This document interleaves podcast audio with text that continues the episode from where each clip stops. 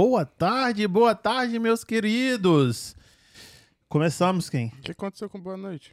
Boa, não, boa tarde, infelizmente, né? Porque tá com uma palhaçada, além de não fazer frio mais nesse lugar, é, não fica, agora tá ficando escuro 6 horas da noite. Onde é que dá os 4 horas da tarde que o povo tá fazendo memezinho que de 3h59, 4 horas tá escuro? Cadê isso? mano? É fevereiro. Isso aqui, ó, uma carta de repúdio aqui pra mãe natureza aqui no norte do, do, do, do país aqui, palhaçado, Aqui nordeste. reclama com quem? Se tivesse Hã? no Brasil, ia reclamar com São Pedro. Aqui reclama com quem? Rapaz, eu fui lá na Casa Branca semana passada, tava falando com, com o tio Biden, né? Uhum. Que o tio Biden tava lá e eu, né, meio que falei com ele. Puxou Mas se ele vai resolver, eu não sei, né? Entendi. Tá busy, ele tá batendo aí uns OVNI, né? Então, ele tá meio busy, não sei se ele vai me escutar. Gente, sejam bem-vindos a mais um Em Casa Podcast. Eu sou o Marrom. É sempre um prazer receber vocês aqui em casa. E atrás das câmeras temos Kenzinho. Como é que você tá, Kim? Eu tô aí na área. Se derrubar é o quê? Hoje é o cara que é maior defensor do Black Lives Matter. Rapaz, pode ser. Eu tô olhando aqui do- do- das câmeras que eu posso ver aqui, desculpa fazer essa interrupção. Hum. Parece que você tá até com aquele. Como é que chama esses negócios? É, é, a moldura. Você vai tirar uma foto da pessoa, aí você pode escolher vários tipos de molduras diferentes, Ah. não é? Sim. E aí com esse monte de quadro aí atrás de você, rapaz, que mudança. hein, Eu que- tô é é nojento isso com esses quadros. eu Tá- vou tá- colocar, vou encher aqui. Tá vendo? Isso é, é- é o marrom de dentro vindo pra fora? É, uma coisa diferente, mais entendeu? artística, mais expressiva. Isso, umas Ok. coisas de preto, uns pretinhos com planta, uns pretinhos assim, sempre cortando o cabelinho, né? Que tem que sempre estar na régua. Né? Aí eu falei assim, vou colocar aqui, vou mudar, porque aquele urso ali já deu, né? Ah, Então a gente tem que fazer um leilão daquele urso ali. O povo é gosta top. daquele urso, né? Urso é. Todo mundo fala daquele urso lá, ele tá escondidinho lá atrás. Mas é isso aí. Um, Kim, se o pessoal quiser escutar a gente, como é que eles fazem? Ao Vivaço? Pô, Uhum. ao Vivaço agora ele pode participar com a gente direto pelo YouTube, pela Twitch ou pelo Facebook. Ou se ele quiser escutar enquanto estiver no trabalho, Apple Podcast, Google Podcast e. Amazon. Toma. E é isso aí. Se a galera quiser dar aquela contribuída, né? Porque estamos precisando, né, Manda querido? Começou aquele 2023 Superchatzinho. Sentiu o coraçãozinho tocado, Mauro Júnior? Desse jeito. Toma ali. Superchat. Ah, e o pessoal, os melhores momentos desse podcast vai estar no canal de cortes. Quem coloca aqui pra mim no meio, canal de cortes. Vai lá que, tão, se- que tem sempre os melhores cortes da conversa. Se não tiver aquele corte que você tava esperando, vai lá assiste a porra do podcast inteiro e me diz aí qual corte que, que tá valendo a pena. E é isso. Veio de longe, mas não reclamou, porque é negão, né, filho? Aí, negão é desse jeito. É parceiro. Veio lá de gatinho. Nashua, New Hampshire. Ah, lógico que eu sei onde que é. Você sabe quem? Uhum. Nashua, New Hampshire é perto de Salem?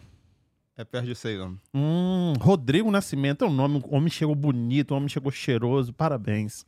Obrigado pela sua presença, querido. Imagina, posso. Qual é a minha câmera? É aquela ali ou aquela ali? Essa aqui. Preciso fazer o meu bordão que a América abraçou. Lógico.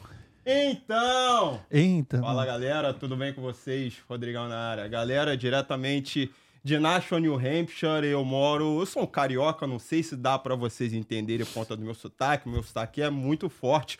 É assim no português, é assim no inglês também. E eu moro há seis anos nesse país aqui maravilhoso e num estado que nem todo mundo gosta, o estado de New Hampshire, na cidade chamada Nashua. E eu vou conversar com o Marrom sobre como é que é a vida eu com essa cara num estado que é o quarto estado onde tem mais pessoas brancas aqui nesse país. Eles me tratam bem, eles me distratam. Como é que é a minha relação com os negros americanos? Eu consigo me aproximar deles ou não consigo? Como é que são as oportunidades de negócio? Dá para fazer dinheiro ou não dá para fazer dinheiro? Esses e outros assuntos, aperta os cintos aí que a gente tá só começando. Tamo junto. Que é só o começo. Só começo. Aqui. Mas você disse que é o quarto é, estado mais branco. Mas ali faz, é, tu, é, um- é o primeiro. Porque ali é tudo, tudo muito embolado. New Hampshire, Vermont e Maine, que deve ser, né? Deve ser o 1, 2, 3, né? Do, do, do, ou segundo, terceiro, quarto. É tudo muito é tudo branco. muito ali. branco. Onde eu moro, no sul de New Hampshire, eu moro a 15 minutos da divisa com o Massachusetts, né? Uhum. Tingsboro, primeira cidade de Massachusetts. Onde eu moro ali, eu moro na saída 8. O, a Massachusetts começa na saída 1. Então dá 15 minutinhos. Você vai no shopping, você ainda acha negão. Você vai no restaurante, você vai nas lojas, cinema, você ainda acha.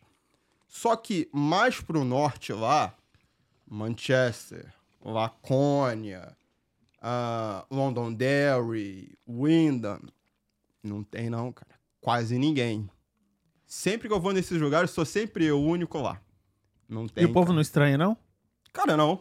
Rapaz, eu não sei não, porque onde é New London? New London é, é o quê? É, mais lá pra cima. Ou não, é é, New é Hampshire New ainda? Hampshire, mas é mais lá pra cima. Isso. E aí, o meu caminhão quebrou ali, era um menino branco e o ajudante preto. Aí eles ficaram numa casa, que era um breakfast in bed, ou bed and breakfast, sei lá como é que é. E, e o cara falava que não tinha visto um preto tinha anos. Não tem muito mesmo. E ele em New London, né? Ali em New Hampshire. Então, é, o menino tava contando pra mim. Foi meio estranho, ele dormiu lá, ficou meio com medo, né? Mas é por isso que eu tô perguntando. E tá. Quanto tempo da sua casa? De Nashua pra New London? Ah, cara, isso dá uma hora e dez, uma hora e quinze. Ah, pertinho, do lado, mano. É mais perto Ah, do é. que você vir pra cá. É um pouco mais perto. Mas é daqui longe, eu em Boston. Porque o estado de New Hampshire é, é como se fosse um, um triângulo. Uhum. Um triângulo isósceles. Dois lados iguais de frente. Como- Hum. Aqui é diferente, tá, galera? Aqui é diferente. Triângulo É perpendicular. um triângulo. Massachusetts, ele é deitado assim. Aham, Mas os estados têm mais ou menos o mesmo tamanho. Só que Massachusetts é deitado e New Hampshire em pé. entendi. Ou seja, tem cidadezinhas mais lá no pontão do extremo norte do estado que eu não fui. Aham. E, cara, se na metade do estado pra baixo já é difícil de achar preto, mas lá pra cima é. Cara, não tem gente. Tá. Não tem. Então vamos começar no pelo começo. Você veio. ah, você tá aqui tem seis anos, você falou? Seis anos. A primeira cidade que você já morou foi lá? Foi. Eu Porque moro há seis anos no mesmo endereço. Você conhecia alguém. Conheci alguém. E aí a pessoa falou assim: ah, vem pra, vem pra ah, New Hampshire. Esse alguém é o meu antigo sócio do Rio de Janeiro. Hum, entendi. A gente tinha uma empresa lá, um escritório de business English. A gente dava aula para as empresas ali do, do Rio de Janeiro downtown, do centro do Rio de Janeiro ali, né? E na área de petróleo e gás e escritório de advocacia também. E é preto ele? Cara, ele é moreno, mas ele não é preto. Ele é filho de jogador de futebol. Ele é sobrinho do Brito, campeão da Copa de 70. Entendi, entendi. Tá, mas aí ele, ele, não, é, ele não é preto, ele, Ele, é, é, mais claro que eu. Ah. Mais claro que a gente. A gente tem mais ou menos a mesma tonalidade. Ele é Aham. mais claro que a gente, mas não é branco. Entendi. Ele tá na metade do caminho ali. Tá. E aí ele falou assim: vem pra cá que aqui é bonzão. Então, ele trabalhava. Não foi bem assim. Ele trabalhava comigo lá e falou: Cara, vou voltar, não tô mais afim, não tô mais legal. Eu falei: Beleza. Tudo que ele fazia, ele conseguia fazer remotos.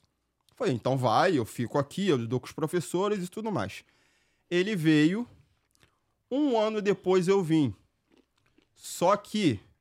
Não sei se você já reparou isso. Todo mundo que mora. Fall River, Low, é, Tingsboro, todo mundo fala que mora em Boston. Hum, sim, sim, sim. E ele falou a mesma coisa pra mim. Uhum. Só que é tudo longe de Boston, né? Sim.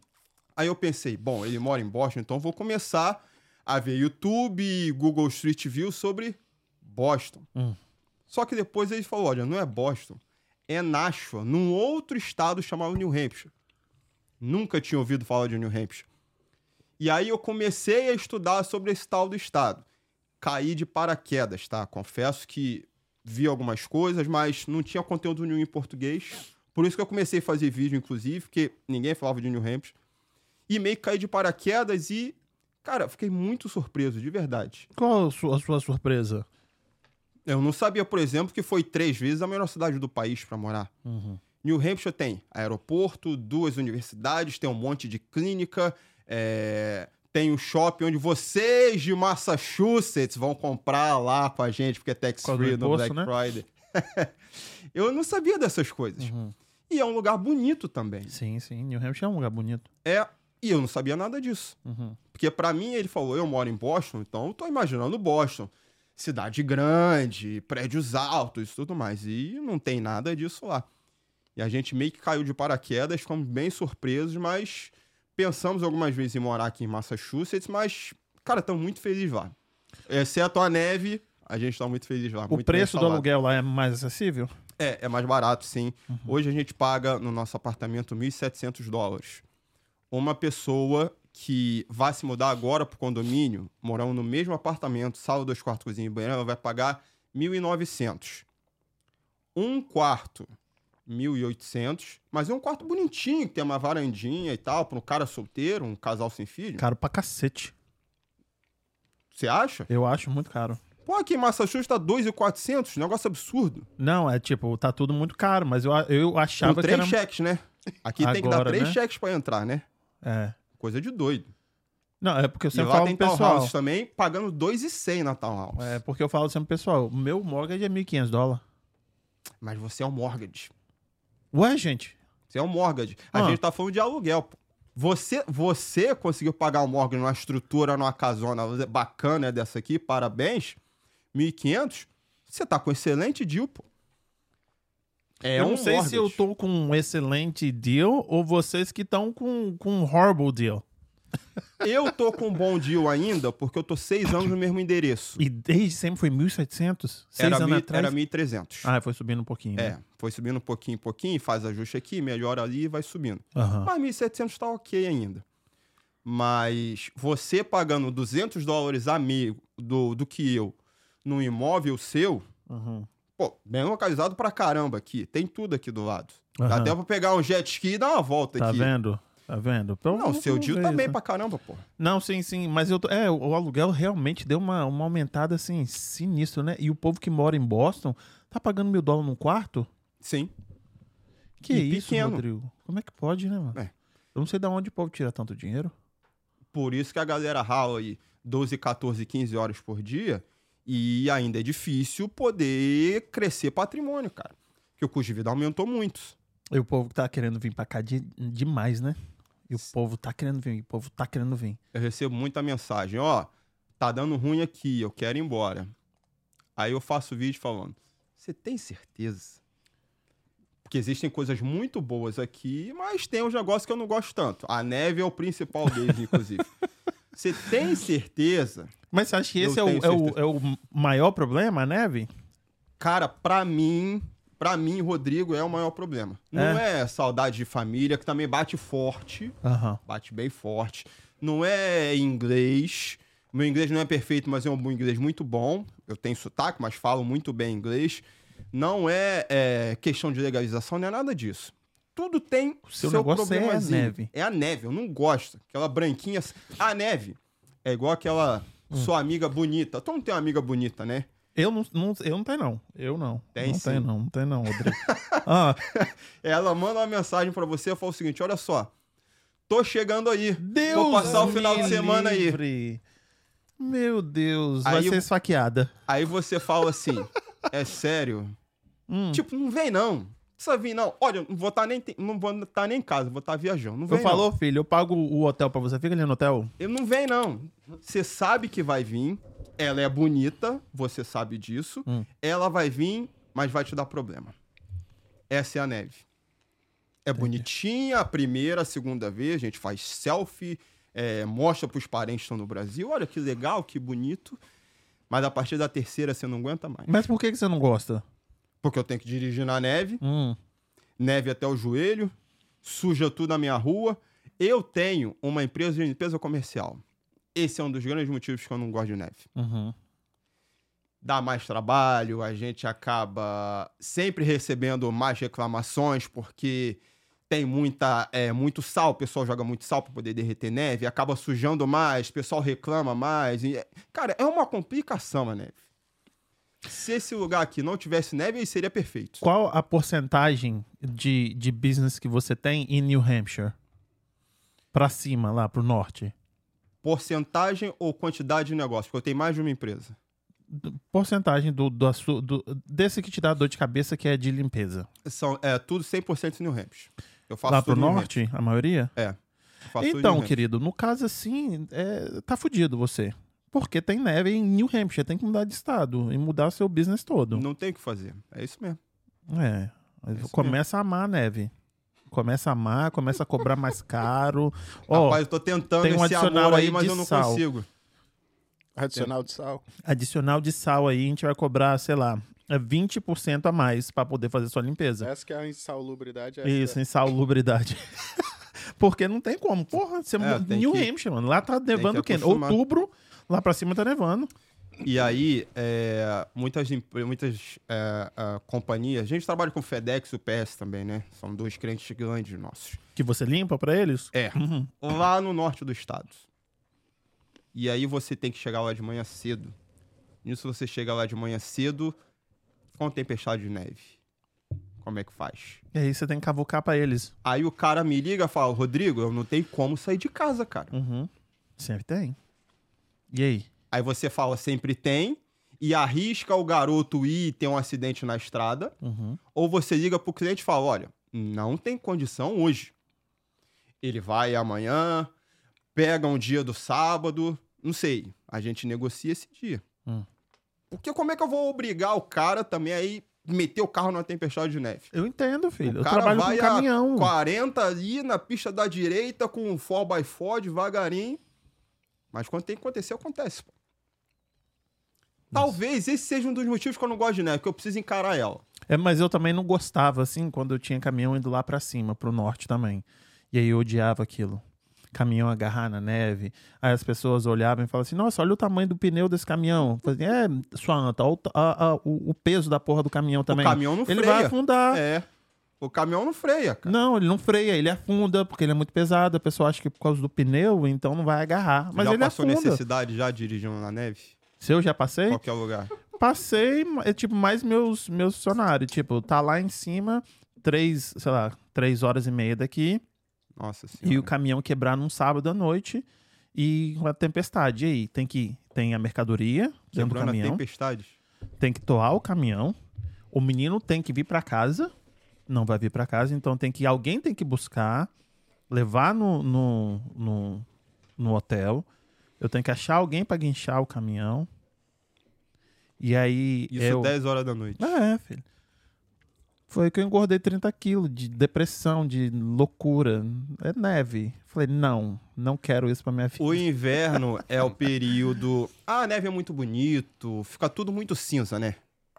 Céu, Adoro. asfalto, o, o ambiente é cinza. É... Maravilhoso. Ah, mas é deprimente, pô. Não, mas isso que é bom. Anoitecer 4 horas da tarde, cinza. aquela- que bom, Nossa, cara. É, é onde o pessoal pensa em suicidar, pô. É, não, eu É sei. período de neve. Por isso É, você gosta, né? Não, não penso em me suicidar. Eu realmente gosto daquele frio, daquele cinza. Acho maravilhoso. Você tá doido. Mas eu vou falar a verdade.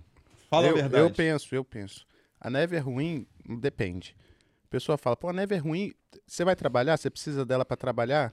Não, pô, então a neve é top. É isso aí. Você Você, vai fazer consegue turismo? curtir e aproveitar a neve. É isso aí. Mas mesmo assim é foda, mano. Porque você vai sair pra poder comprar um pão. Porra, tem que cavucar Mas você vai Fazer casaco, Você tira que tá- casaco, Quanto que limpa era lá? driveway. Driveway, É lá, aí, casa. lá no Brasil, lá no, um- em Cachoeiro, quando Hum. você acordava e ia comprar pão no verão, quanto que tava ali no inverno? Não, qualquer coisa é melhor do que o calor, filho. Melhor Você que tá, vindo, você tá vindo fazer um turisminho, neve. Eu você sou a favor mais, do calor, tá? Quer Não, mais andar no meio da neve pra comprar pão, pra comprar o que for. verdade. Fazer anjinho. Não, mas eu falo com você, Fazer realmente eu dia. gosto daqueles cinza assim, pra mim é quando eu tô tipo, ai, que maravilha. Agora, pra dormir, se você tem condição de ficar em casa dormindo, não existe nada melhor no mundo, pô. Verdade, é bom mesmo.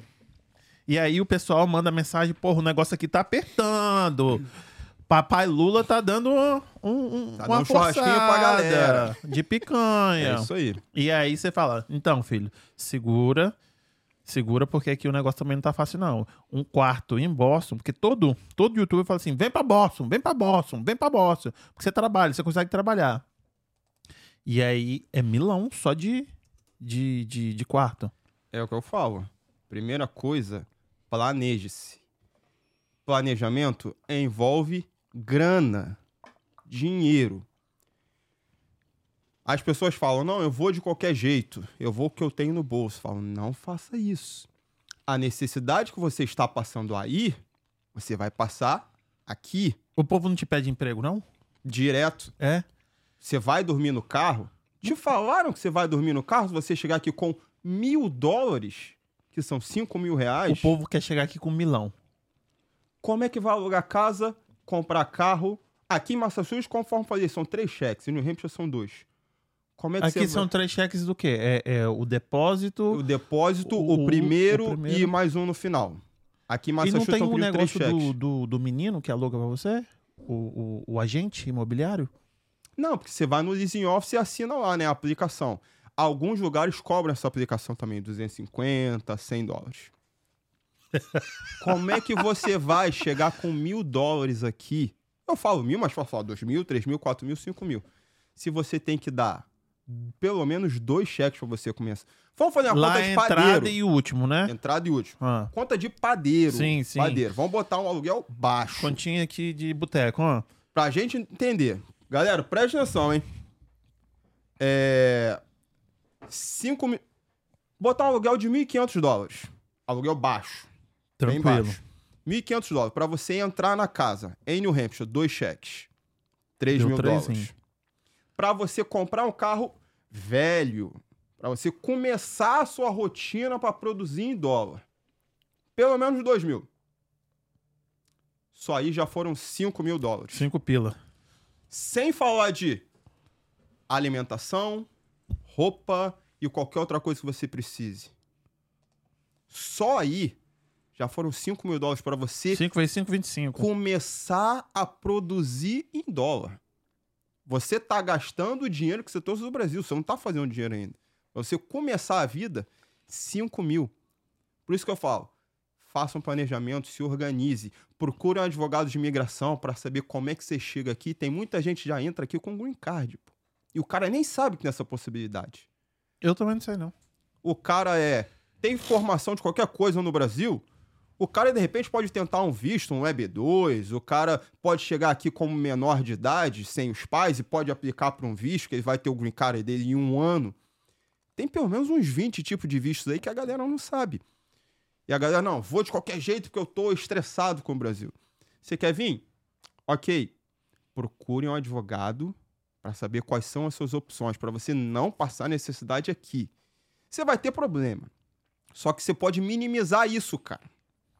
Você pode chegar aqui de uma forma que, beleza, esse problema que eu não tive, vou ter outros. Agora, esse problema que eu não tive, já tem minha casa, já tem pelo menos alguma coisa para começar a ganhar pouco, mas Mas a galera não quer chegar aqui já e morar numa casa junto com outras pessoas, dividir? tem Um também quarto? isso. O pessoal já chega. Uhum, Isso um cara solteiro, né? Uma mulher solteira. uhum. Um casal não dá pra chegar Muita quarto, gente né? vindo casal com filho. Eu cheguei casado, né? Sim, eu não no tinha seu caso. de quarto, né? Não, sim, mas aí a galera que fala com você, o povo tá vindo, tipo, de a família inteira? O pessoal tá vendo a família inteira. Tem gente. Tem pouca gente que vem o esposo e depois vem a mulher, né? É? Mas a galera Na minha prefere época vir era juntos. assim, mano. A galera prefere vir juntos.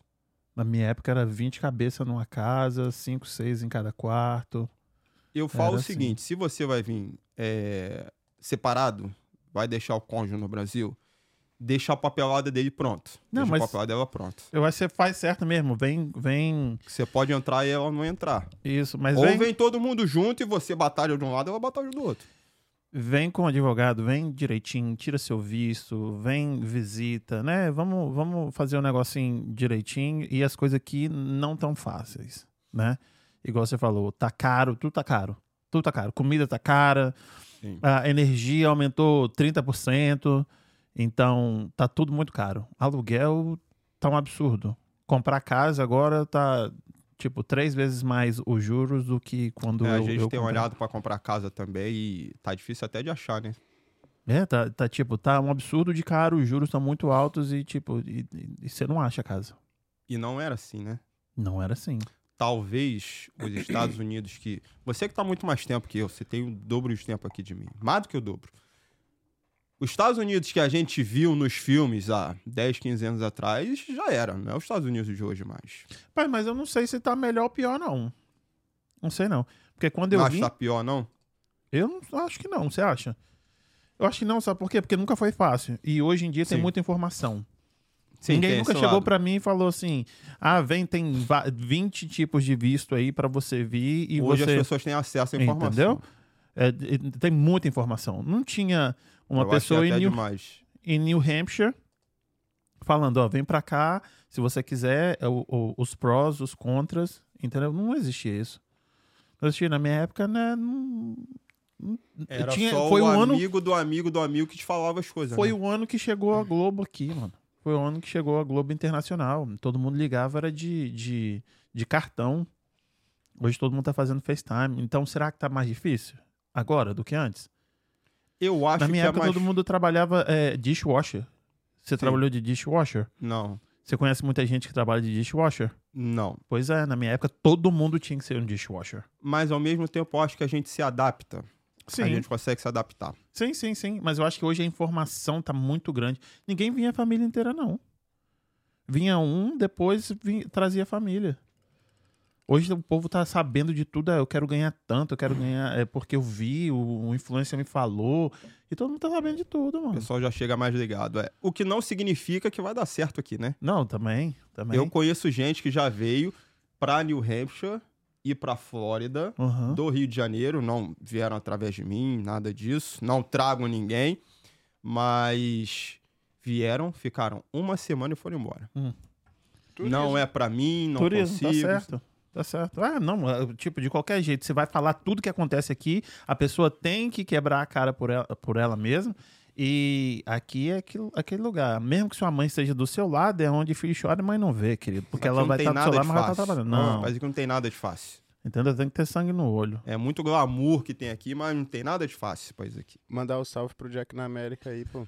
Jack, Jack, querido. Uh, Jack mandou R$4,99. Muito obrigado. Cadê palminhas, Kim? Palminhas, palminhas, É a palminhas. mensagem É isso aí, Jax. Tamo junto, Ó, Jax. vou ler a mensagem. Tô ligado aqui. Forte abraço, amigos. Ótima entrevista, tamo junto. É, tem que trazer o, o Tamo ele junto, aqui, ó. Outro, outro, Jax é bom de papo. outro que eu tenho anos que eu tô tentando também, vou tem que marcar, que nem você. Tem um tempão É, mas o tá- Jackson enrola. O Jackson enrola. Ele só foi, ele só foi lá em casa porque a, a irmã dele tá morando lá na minha cidade. Porque senão Ah, é? não ia. Jackson é enrolão pra caramba. Ele tá, Mas é bom de papo. ele tá, tá longe de você? Ele mora em Malden. Dá quanto tempo? 40 minutinhos? Há uns 35 minutos Ah, é do lado tranquilo, de é Boston ali. Mas agora a irmã dele tá morando lá e ele aparecia aqui. Falei, ah, que bom, rapaz. Já que você tá fininho, Jackson tá jeito, não, malhando. Tá garotíssimo, tá garotíssimo. Queria agradecer o pessoal que tá aí, gente. Muito obrigado pela presença de vocês. Faz o seguinte, se inscreve no canal, deixa o like. Felipe Scam... Scampini. Rodrigão é um grande empreendedor e foi para um all-in nos Estados Unidos. Verdade, verdade. A Teacher tá aqui.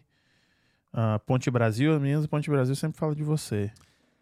Eu conheço as meninas do Ponte Brasil, são de Low, da antiga igreja que nós congregávamos. Aham. Abraço pras meninas. Isso aí. A gente até ficou de marcar, de bater um papo, mas eu acho que a gente não conseguiu conciliar a data e tal. Mas as meninas estão fazendo um bom trabalho lá. Então, elas mandam muito bem. Aí deixa eu te perguntar. Foi, tá lá em New Hampshire, e você só descobriu que era um, um estado preconceituoso quando você chegou aqui ou no Brasil você já tava ligado? Falaram pra mim quando eu tava no Brasil. Ah, Você, cuidado quando você. Presta atenção. hum, Cuidado quando você for pra New Hampshire, que você é negão. A sua esposa é branca. Eles não vão jogar hate pra você. Vão jogar hate pra ela, porque a culpada é ela que casou com você. uhum. Aí eu falei, opa. Falei, mas quer saber? A gente vai mesmo assim. Hum, E aí chegamos, eu juro pra você, eu cheguei com os dois pés atrás, tá? uhum. De repente eu pensei, não, vamos chegar lá, vamos ver como é que é. Se a gente não gostar, a gente vai para outro lugar. Hum. Mas vamos chegar lá. Cara, chegamos, e chegamos, e chegamos, e continuamos chegando até hoje. A gente começa a conversar com as pessoas, eu tenho sotaque forte em português, no inglês é a mesma coisa. As pessoas entendem logo quando eu abro a boca que eu não sou daqui. Certo. Elas perguntam, where are you from? I'm from Rio de Janeiro, Brasil. Oh, really? What are you doing right here? Because here is so cold. Uhum. As pessoas querem começar a conversar. E aí, nisso, eu falei, pô, até agora não teve nada demais. Até agora o que me falaram não aconteceu. Não sei se vai ter pra frente. Uhum. Mas até agora, pessoal amistoso. Uhum. Beleza. E assim até hoje, cara. E eu rodo o estado, hein? Rodo tudo quanto é lugar desse estado aí, do norte, sul, leste, oeste desse estado, eu rodo. E nunca teve Até agora, até a presente data, não, cara. Entendi. E como é que era no Brasil? Tipo, rolava uns preconceitos lá com você? rolava. Teve um. é, Essa foi até engraçada. Teve um que a gente já tava com, com passagem comprada pra vir pra cá. A gente morava num bairro chamado Recreio dos Bandeirantes. Uhum. É, fica do lado da Barra da Tijuca, onde os artistas moram. Porque o Projac é do lado dali, é na Barra da Tijuca. E a gente foi no restaurante, eu lembro disso. A gente foi pra praia num domingo de manhã. É, Fomos no restaurante comer peixe, ali na praia mesmo. E aí tava eu, minha esposa, minha sogra, minha cunhada e meu concunhado. E aí apareceu um doido lá, eu não vi porque a gente pagou a conta, eu virei e saí. Mas todo mundo falou, teve um cara que olhou pra, pra mim, olhou pra minha esposa, minha esposa é branca, é, e o cara falou assim, como é que pode? O cara era moreno, tá? O cara não era negro, nem branco, o cara é moreno. Como é que pode uma mulher dessa tá com um macaco daquele? Ih, caralho. Ah. Essa foi boa. Eu não vi. Ah. Eu repito, eu levantei e fui. Só que eu vi que o pessoal demorou um pouquinho e falei, ah, mulher deve estar batendo papo encontrar alguém. Estavam quebrando pau lá dentro. Hum. Minha esposa, minha cunhada e minha sogra. Vocês são nervosinhas, né? Pior que minha filha veio nervosinha assim também, rapaz. E ficaram quebrando o pau com o cara lá dentro. É que esse pessoal tá demorando. Aí chegaram as seis no carro com aquela cara assim. E depois eu fui saber da história. Hum. Falei, não, vou lá falar com esse cara. Não, não, não vai não, porque já tá resolvido. Pelo que eu me lembre, explícito foi só esse. Explícito, assim, na cara, eu acho que foi só esse. Uhum. Ah, então é uma coisa muito pontual, né? Você tem Cara, quantos no meu anos? caso, sim. A gente tem a mesma idade, eu tenho 39. Entendi. Eu sei que parece 26, mas são 39. Não, tem cara de, de menino mesmo. É porque eles falam aqui, né? Black don't crack. É o que eles falam aqui. E, é... então é uma coisa muito pontual, ué. No meu caso, foi, foi sim. Entendi. Mas eu acho que. Assim, eu entendi desde muito cedo que as pessoas olham pra você. Tem um livro, eu não sei se é. Cara, eu já li tanto livro, já li mais de 600 livros. Eu não sei se é Como Influenciar Pessoas em, em 30 Segundos, alguma coisa assim. Eu acho que é esse. A pessoa olha pra você. Um, dois, três segundos. Ela escaneou, ela já tem uma opinião sobre você. Esse cara é isso, isso e aquilo. Você não falou nada. A pessoa te olhou três segundos, ela já tem na cabeça dela qual o seu caráter, se você é um cara bom ou ruim. E eu falei, cara, eu sempre tive um pouco de receio desse tipo de coisa. E uma forma que eu tinha de me blindar disso aí, cara, era tentar andar o máximo possível vestidinho. Terno e gravata nunca. Mas no mínimo possível, tá bem vestido. Não sei se foi uma coisa que realmente me ajudou. Mas, como eu também sempre trabalhei em empresa, então já tinha um meio que um dress code. Mas, cara, essa foi pontual mesmo. Talvez a roupa, esse negócio de roupa, meio que me blindava disso. Por isso que eu não gosto. Ó, vamos começar? Por isso que eu não gosto que o negão anda com a bunda aparecendo. Porque aquele cara. Porra, não precisa disso. Pra que eu tô vendo a bunda e a cueca daquele cara ali? Porque eu já tive essa mentalidade desde quando eu era garoto de você é negro. Você tem que se vestir direito. Então você sempre pensou. Seu pai falou. Quem que é, que é preto na. na- Meu pai. em- sempre ele falava alguma coisa? Olha, você tem que se vestir assim, ou você tem que fazer assado, ou é Vinha mais difícil pra pai. você, ou, ou não? Vinha do meu pai. A minha mãe falava também, minha mãe era. Minha mãe era branca, mas o meu pai falava mais, ó, você tem que estudar, você tem que ser o melhor em tudo. Isso vinha mais do meu pai. Minha mãe falava muito também. Minha mãe queria que. A minha mãe era um negócio mais. Eu tenho que ganhar dinheiro. E o meu pai era você tem que se posicionar, você tem que se portar. Não abaixar a cabeça pra ninguém, saber conversar e tudo mais. E eu meio que entendi essas duas coisas. É, vai no restaurante, tem que comer direitinho, não vai comer igual um bicho. Isso tudo veio do meu pai. E. Cara, eu meio que entendi isso desde cedo. Então a roupa era um- uma forma que eu tinha de, pelo menos, minimizar esse tipo de coisa. Uhum. Não sei se deu certo, mas foi o que me trouxe até sim, aqui ué. agora. Aparentemente sim. Você falou que aconteceu uma vez na sua vida. É. Então, pra você, fu- funcionou. Talvez possa ter tido em processo de seleção, quando era CLT no Brasil, Uhum. que ia buscar a vaga de emprego. Pô, a vaga com meu nome e sobrenome, mas é, um cara branco pegava. Não sei, é da minha cabeça, mas eu não sei se é realmente isso, né? A vaga, pô, tudo, todos os requisitos, todos, 100%, eu dava check lá. Mas não entrava. Não sei se tem alguma coisa a ver. Não, mas aí também não mas tem como a gente saber, não né? tem Então, como. mas isso é maravilhoso. Você não posso falar que é porque eu não tenho certeza. Né? Entendi, entendi, entendi. Aí você, então, você acha que você, tipo, eu não penso que, que as pessoas estão me tratando diferente, mas eu tenho que over-deliver. Eu tenho que fazer Exatamente. mais do que qualquer outra pessoa. E como você sempre cresceu assim, você hoje continua tentando entregar mais do que você promete. E aí você não, não repara se alguma coisa é ou não é. A gente é negro. Uhum. a gente já nasceu na desvantagem. Ok? Principalmente a gente fala sempre de mercado de trabalho, de empreender e ir para dentro do mercado, mas a gente já nasceu na desvantagem. Então, eu tenho que fazer mais que o branco faz, mais rápido que eles. Porque senão, a gente fica para trás. Uhum. Eu tenho que ser melhor. Eu tenho que fazer mais rápido as coisas. Respeito todo mundo, lidou com todo mundo. Cara, eu sou um cara zero problemático, tá? Mas eu sei que pro preto ter sucesso, ele tem que ser a melhor versão dele.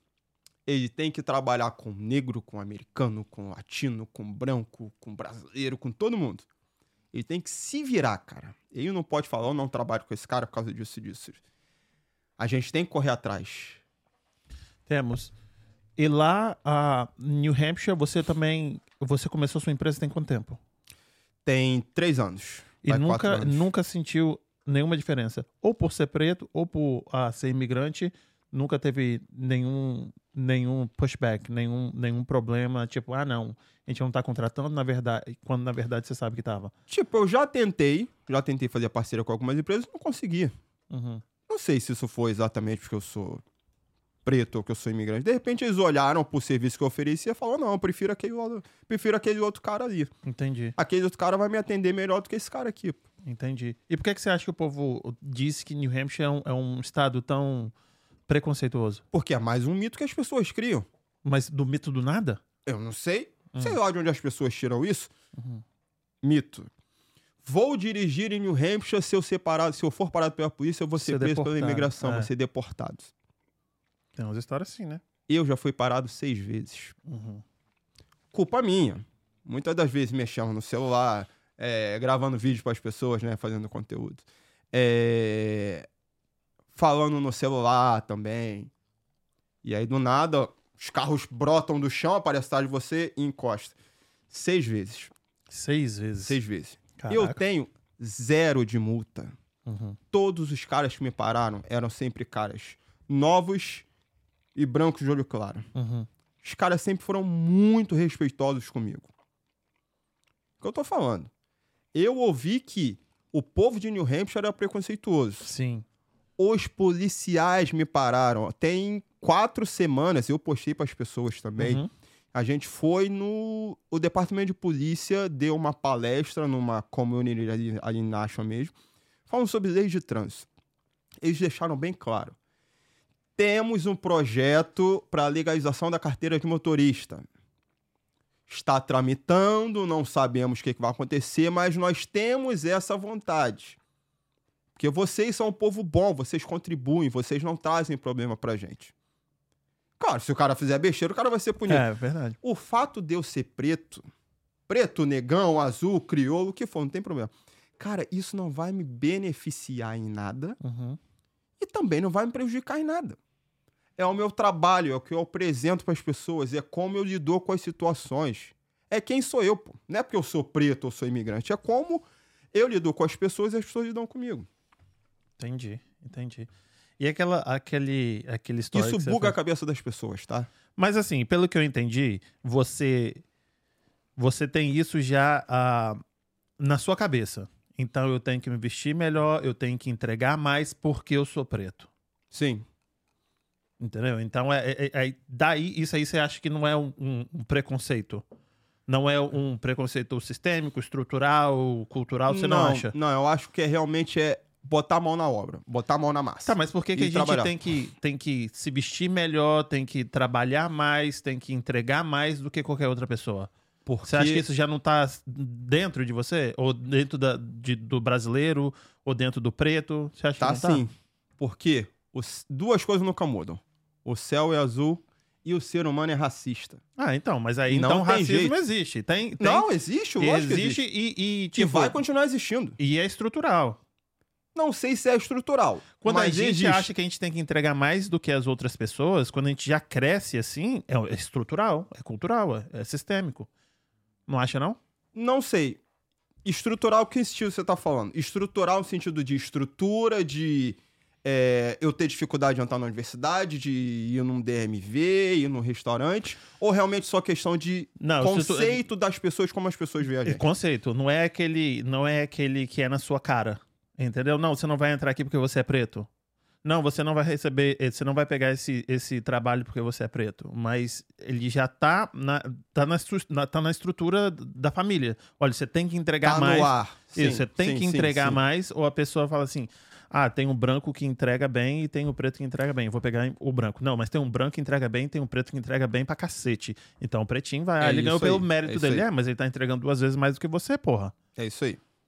Ah, o Isso cara chega todo alinhado, entrega bem pra cacete e, tipo assim, é, é estrutural. O racismo existe e vai continuar existindo. Não tem jeito. O que, que a gente tem que fazer? Adapte-se. Eu vou me adaptar sendo a minha melhor versão. Uhum. Tentando melhorar o meu inglês.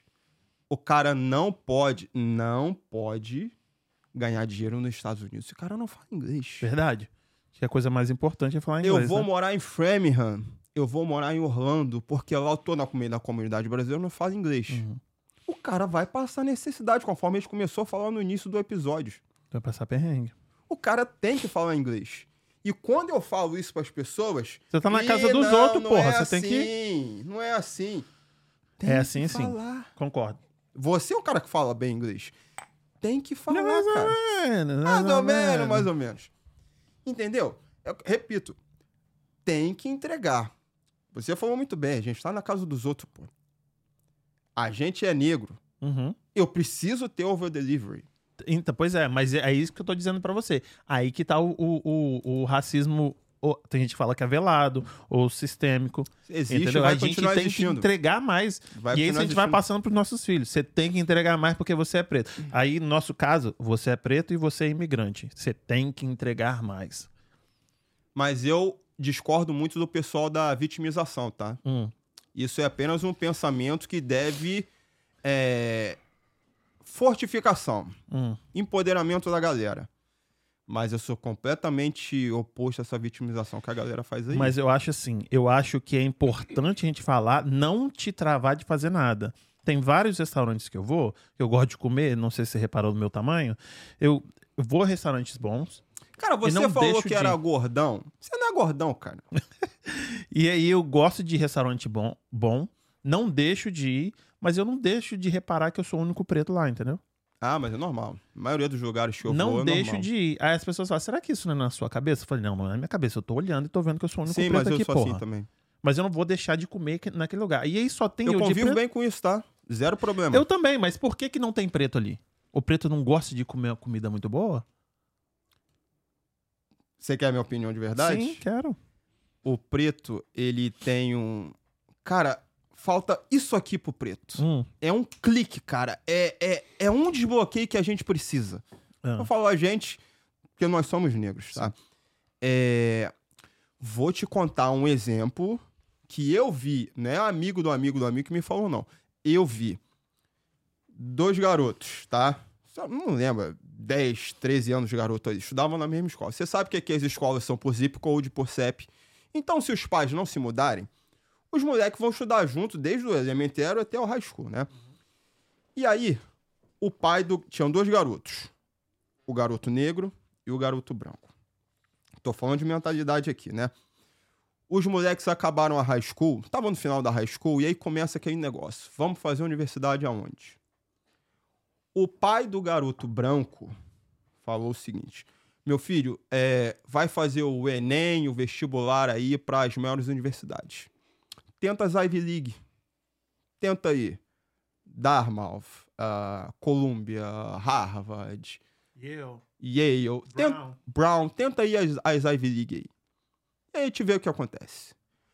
O pai do garoto negro, ele fala o seguinte: hum, essas Ivy Leagues aí são universidades muito grandes, né? Hum, não sei. É muito difícil de entrar, tuition é muito alto, a concorrência em relação ao candidato vaga ali é muito grande. Não, não, não, não vai não, não vai não. Pega uma universidadezinha menor, perto de casa aqui, que não seja tão bom, mas que a gente consegue estar sempre próximo de você. Uhum. O garoto branco, não sei se o garoto passou, tá? Mas o garoto branco vai lá, muitas das vezes, executa aquilo ali e tem resultados. O garoto negro, que tem o mesmo potencial para ser tão bom quanto, ele nem vai fazer a prova. Uhum. E aí a gente bate naquele teto que a gente sabe que podia, mas a gente não vai, porque a gente acha que aquilo não é pra mim. Será que é porque a gente acha? Por que, que a gente acha isso? Botaram na cabeça da gente. Exatamente. Exatamente. Botaram na cabeça da gente. É porque o pai, o avô, Exato. o bisavô sempre É. foi assim, e foi falando, foi falando, foi falando. Eu não acho isso legal. Não, não, não é legal, mas é uma coisa sistêmica. Eu acho que isso é mais do negro americano do que do negro brasileiro. Ah, não. Por que, que tem um monte de, de, de gente na favela que vira bandido e tem um monte de gente na favela que vira a, a trabalhador e, e, e tem uns que são viram CEO? Cara, mas Se aqui... os dois vão pra mesma escola, os dois moram no mesmo morro, mas um vira bandido e o outro vira trabalhador. Mas aqui tem muito mais oportunidade, pô. Aqui o cara pode ganhar dinheiro com dishwasher, limpando o carro, dirigindo Uber, indo pra construção. Cara de você. O cara que vem do. Haiti pro Brasil, ele muitas vezes ele se dá muito melhor do que o brasileiro. Porque ele veio de uma situação pior, ele chega no Brasil e fala assim: nossa, isso aqui é o paraíso para poder ganhar dinheiro. E se mata de trabalhar. O cara do Brasil não vê essa possibilidade. A mesma coisa, a gente chega aqui e fala assim: nossa, tem muita oportunidade. O americano não tá vendo essa oportunidade. Do mesmo jeito que a gente não vê, igual o haitiano chega no Brasil. Sim, sim, eu entendo. E, e- e tem sentido. Eu já ouvi, eu já ouvi, não, eu vi vídeo de. No Brasil a gente não trabalha sete dias na semana, mas quando chega aqui o cara tem que trabalhar sete dias. Se o cara tivesse uma semana com 14 dias, o cara quer trabalhar 14 dias. Mas no Brasil ele queria trabalhar de segunda a sexta e sexta-feira de carnaval. Ele não queria, ele queria metade do dia e ia só voltar quarta-feira de carnaval, porra. Vírgula. Eu fazia isso, tá? Fazia o quê? Exceto carnaval, né? Ninguém trabalha carnaval. É isso que eu tô dizendo, mas, mas. sete dias. E aí, outra coisa, eu não posso pegar você como referência. A gente não pode pegar o que é diferente e transformar em regra. Entendeu? A regra é isso aqui. Então, Você pode ser exceção. dif- mas eu não tenho que ser diferente. Eu aprendi que eu só vou vencer na vida com trabalho duro. Se você for exceção. Não? Então, mas eu não deveria ser exceção porque esse pensamento é, aí é isso básico. s- Não é. Porque você, é básico pra você, aí você acha que todo mundo já leu 600 livros. Não, mas você veio depois de velho. Mas o que eu tô dizendo pra você é que não é, ué. Não é básico. É básico pra você. Às vezes é básico pra mim, mas não é básico pra maioria das pessoas. Então, Igual a gente mesmo precisa mudar sendo- a mentalidade das pessoas. Como é que a gente faz isso? Me diz. Posso dar um exemplo? Pode dar um exemplo. É, vai dar problema. Eu sei Vai que dar merda. eu sei que o pessoal merda. gosta aí, mas olha só. É, me diz o que, que você acha, tá? Você tá aqui há mais. Você viveu essa época aqui. Ah, É, Quem era o nosso presidente de 2010 aqui? Era o Obama? The Black Jesus. Ah. Ele falou que vou ajudar americanos, negros, imigrantes e latinos. Foi o que mais deportou. Esse maluco não ajudou ninguém. Esse maluco. Pô, até hoje tem o Obama Phone, até hoje aí, o Obama Phone. Me explica o que o Obama quer. Até hoje, se, se você me der detalhes do, do Obama quer, eu não entendo até hoje como é que esse negócio funciona. Uhum. Ele, o cara, o- foi o homem mais poderoso do mundo durante oito anos. Presidente americano é o homem mais poderoso do mundo. Ele teve a capacidade de falar o seguinte: o povo negro americano é oprimido. A gente não tem vez nesse país. O cara é o presidente desse país aqui que você também entende como eu, que é maravilhoso, que a gente escolheu viver aqui, construir raízes aqui. O cara fala que os negros não têm vez aqui. E aí vem toda uma galera que ouve ele. Cara, talvez se eu tivesse aqui e votasse na época, talvez eu votaria nele também. Aquele discurso bonito, a Michelle, Yes We Can, e o povo todo chorando. Cara, de repente eu votaria nele também, porque, pô, eu olhando na televisão lá do Rio de Janeiro, eu falava pra minha esposa: caraca, esse negão é o cara que vai representar a gente. Mas esse é o nosso erro ele falou que ia ajudar todo mundo e a gente dependeu da ajuda desse cara. Ele não ajudou ninguém. Mas a gente não tem que ter ajuda mesmo. Esse é o ponto. A gente tem que fazer o nosso. Eu não tenho que depender de governador, de prefeito, de amizade, de sócio, de mercado. Eu não tenho que depender de ninguém. Eu tenho que fazer o meu. Se der certo, mérito meu. Se der errado, eu também fui o responsável. Autoresponsabilidade, conselho da autoresponsabilidade. E o que aconteceu? Esse cara ficou de ajudar todo mundo, não ajudou ninguém. Ele foi, sim, um dos. Não vou falar o principal, mas um dos grandes responsáveis por esse pensamento pequeno da galera de que, olha, hum, não vai naquele restaurante que o marrom foi, não, porque lá é muito caro, não tem negro lá. Não, vai, vai, vai no brasileiro ali que é mais baratinho, é mais perto de casa. Cara, eu vou porque é bom, pô. Falei contigo antes da gente começar aqui. Eu queria sair daqui pra Newport. Pô, comer um peixão bonito de frente pra Baía de Newport, lugar um pouco mais caro. Mas não, cara. A ideia é.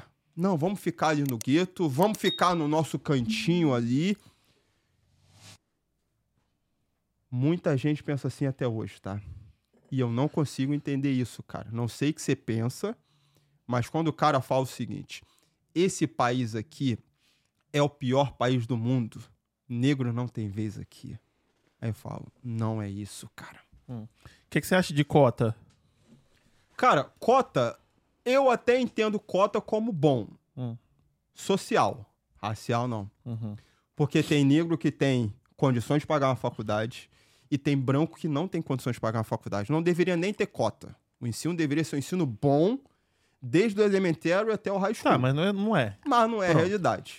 Então, já que vai ter cota, cara, pelo menos cota social. Uhum. Porque tem branco que tá na pindaíba, não tem condição. Verdade.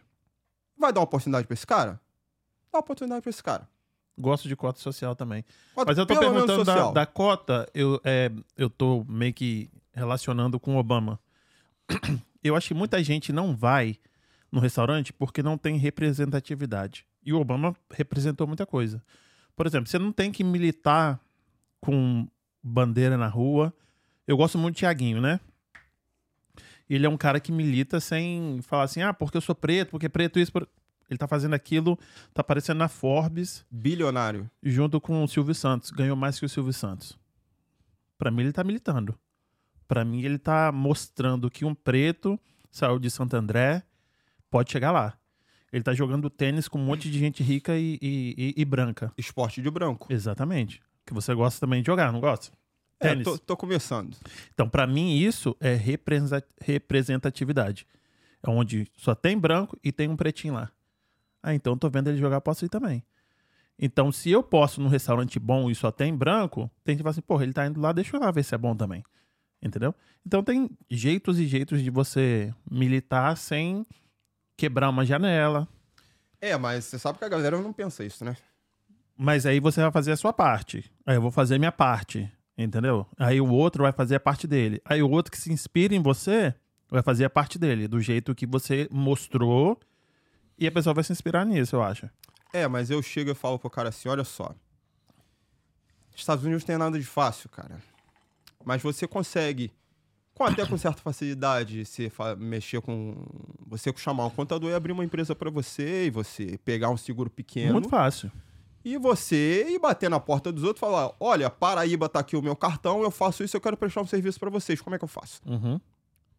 E você consegue ir crescendo e escalando isso aí devagarinho, cara. Uhum. Mas e... as pessoas têm a ideia de que isso não é para mim. Eu não consigo fazer isso. Ok. Então vai fazer outra coisa. Mas existem oportunidades gigantescas aqui. Todo, eu acredito o seguinte: todo mundo, alguma hora nesse país aqui, vai se deparar com aquela oportunidade de frente para ele que o cara vai falar: se eu der certo nesse negócio aqui, eu vou arrebentar. Pelo menos uma oportunidadezinha esse cara tem aqui. Que eu já vi esse cara acontecer, cara. Eu já vi gente que chegou aqui sem nada de grana, duro igual coco, e se tornaram bilionários. Bilionários com B de bola. Muita gente. Eu conheço. Muita gente. Mas eu E acho eu que- acho legal pra caramba. muito massa. E eu acho que isso é assim que a gente tem que inspirar as pessoas. Porque muita gente mostra, ah, você chega aqui, você vai comprar um carro muito barato, você vai fazer isso aqui, você vai alugar um- uma, uma casa muito barata. Tá, e aí? Até Como é faz que parte do processo. faz parte? Mas eu acho que é muita gente fazendo. Então nem todo mundo tem que fazer só isso. Tipo, como é que é que eu saio da- disso aqui e chego onde a gente deveria chegar? Nunca Porque sei. esse começo tem muita gente mostrando. Tem. Muita gente mostrando. E depois, tá, e qual que é o próximo passo? Porque também, como aqui tem muita oportunidade, por que a maioria dos brasileiros não são bem-sucedidos? Mas é isso que eu falo. Pô, muito bom, Marrom. É exatamente isso que eu falo. Essa crença limitante nossa que, tipo, ah, eu tenho que, eu tenho que comprar um carro mais barato, ou eu tenho que comprar um carro muito caro pra mostrar pras pessoas. Você já ouviu Eu Te Amo hoje? Eu te amo, Marrom. é o que eu falo. A gente tá batendo no teto. A gente precisa desbloquear em uma série de coisas. A gente precisa fazer chegar até onde as pessoas que deram, que tiveram sucesso, chegaram. Como é que esse cara que tem sucesso aqui, como é que ele chegou lá? O que, que ele fez? Eu, eu tô numa condição muito boa aqui, não tem que reclamar, tá? Graças a Deus. Graças a. Deus, Deus é bom. Mas eu peço conselhos para um cara que chegou aqui com uma mão na frente e outra atrás, morou inclusive no meu condomínio, não sabia disso. E o cara hoje tá com uma vida maravilhosa, mas na fora eu falo, cara, como é que você fez isso aqui? O que, que eu faço com isso aqui? O que, que você acha disso aqui? Só que tem gente que já chega aqui, ó. Muita gente, eu não infelizmente. preciso conversar com ninguém, porque eu já vi no YouTube e sei que tudo tem que fazer lá, cara. Uhum. Nunca aceite conselhos de quem nunca chegou onde você quer chegar. Verdade. Mas aceite crítica construtiva de quem já construiu. Então eu chego nesse cara, pô, o que, que você acha disso aqui, isso aqui? Rodrigo, faz isso aqui porque isso aqui não é bom. Você tem que estar junto com pessoas, cara, que pensam junto com você. Quantidade de gente que tem aqui que joga um balde de água fria na tua cabeça, não faz isso não porque um amigo do amigo do amigo do amigo fez e não deu certo. Ah, não deu certo pra ele, mas pode dar pra mim, qual é o problema? Eu acho, eu concordo exatamente com você. Eu Ó. acho que a gente tem que. Ah, Isso aqui é um presente pra você. Ó, adoro presentes. vamos, vamos desbloquear, já que a gente tá falando de mentalidade, vamos desbloquear a cabeça da galera aí. Tá, vai falando, vai falando. É... Aí tem uma tem uma camiseta que é igual essa aqui. Aqui, câmera. Câmera em mim. Câmera 18 aqui, ó. RN, Rodrigo Nascimento. Essa é a minha marca e marca de uma empresa que eu tenho, mas é a nossa marca de roupas também. Essa marca aí, você não vai ver em. Vai tirar? Você que sabe, você tá em casa. É... Essa aí é simples, mas Adorei. não vai ser para todo mundo, tá? Onde você passar e vou alguém identificar você usando essa marca aí, Ah, esse cara é alguém. Porque não é todo mundo que usa essa camisa aí. hum. E essa aí é pra gente tomar um negocinho, é um seu, outro meu. Caralho, Gostei, hein? É um seu, outro meu. Rodrigo Nascimento. Pô, ficou massa. mano. E esse aqui é, é- funciona. Quero o mandar um abraço. com branquinho. Posso fazer um merchan aqui? Lógico, querido. Preciso mandar um abraço pra Vou Cris, trocar aqui o meu. Cris Carvalho da Seaside Graphics de Gloucester, Massachusetts, que ajudou na produção das camisas, na produção do material e que vai estar junto com a gente aí com todos os outros é, com todas as outras roupas que a gente vai vai produzir. Um Next abraço aí pra. Cris de Gloucester. Tá, fala pra mim, que que, tipo, você agora tem uma, uma marca de, de roupa, o que que é? Qual que é o, o- a pegada? Jovens bem-sucedidos nos Estados Unidos. Ah, A gente tá falando de mentalidade. Pera aí, pô. Não, calma aí, pô. Você já bebeu? Queria saber se funcionava. Se não tava furada. Você vai ficar até mais bonito com essa blusa, hein? Cheers. Ó. Gostei, gostei. Adoro caneca. Jovem, Ah. bem sucedido nos Estados Unidos, Hum. vai usar essa marca aí.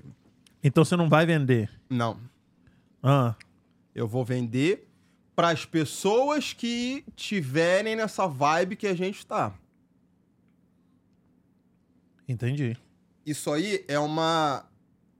É, eu vou agregar valor. Uhum. Vai ser um marketing ambulante. Quem olhar aquela camisa falar, não sei o que ele cara faz, mas ele é alguém na vida. O cara chegou a algum lugar, porque não é todo mundo que usa aquela camisa aí. Você vai me ver muito, eu uso muito camisa branca, camisa preta. Uhum. Falo, não, vou fazer comercial pra mim. Já tem essa marca aqui há um tempo, inclusive é a marca de, da, da minha empresa de consultoria também, RN International Consulting. E Consultoria de quê? Real Estate e educação financeira, que a gente tava falando em off. Hum, Entendi. É, pessoal que mora no Brasil e quer dolarizar o patrimônio, muita gente falando eu quero ir embora, eu quero ir embora, eu quero ir embora. Aham. Então a gente já atende um público que tem dinheiro para comprar algumas coisas aqui. Entendi. E a gente ajuda essas pessoas a dolarizarem o patrimônio dela.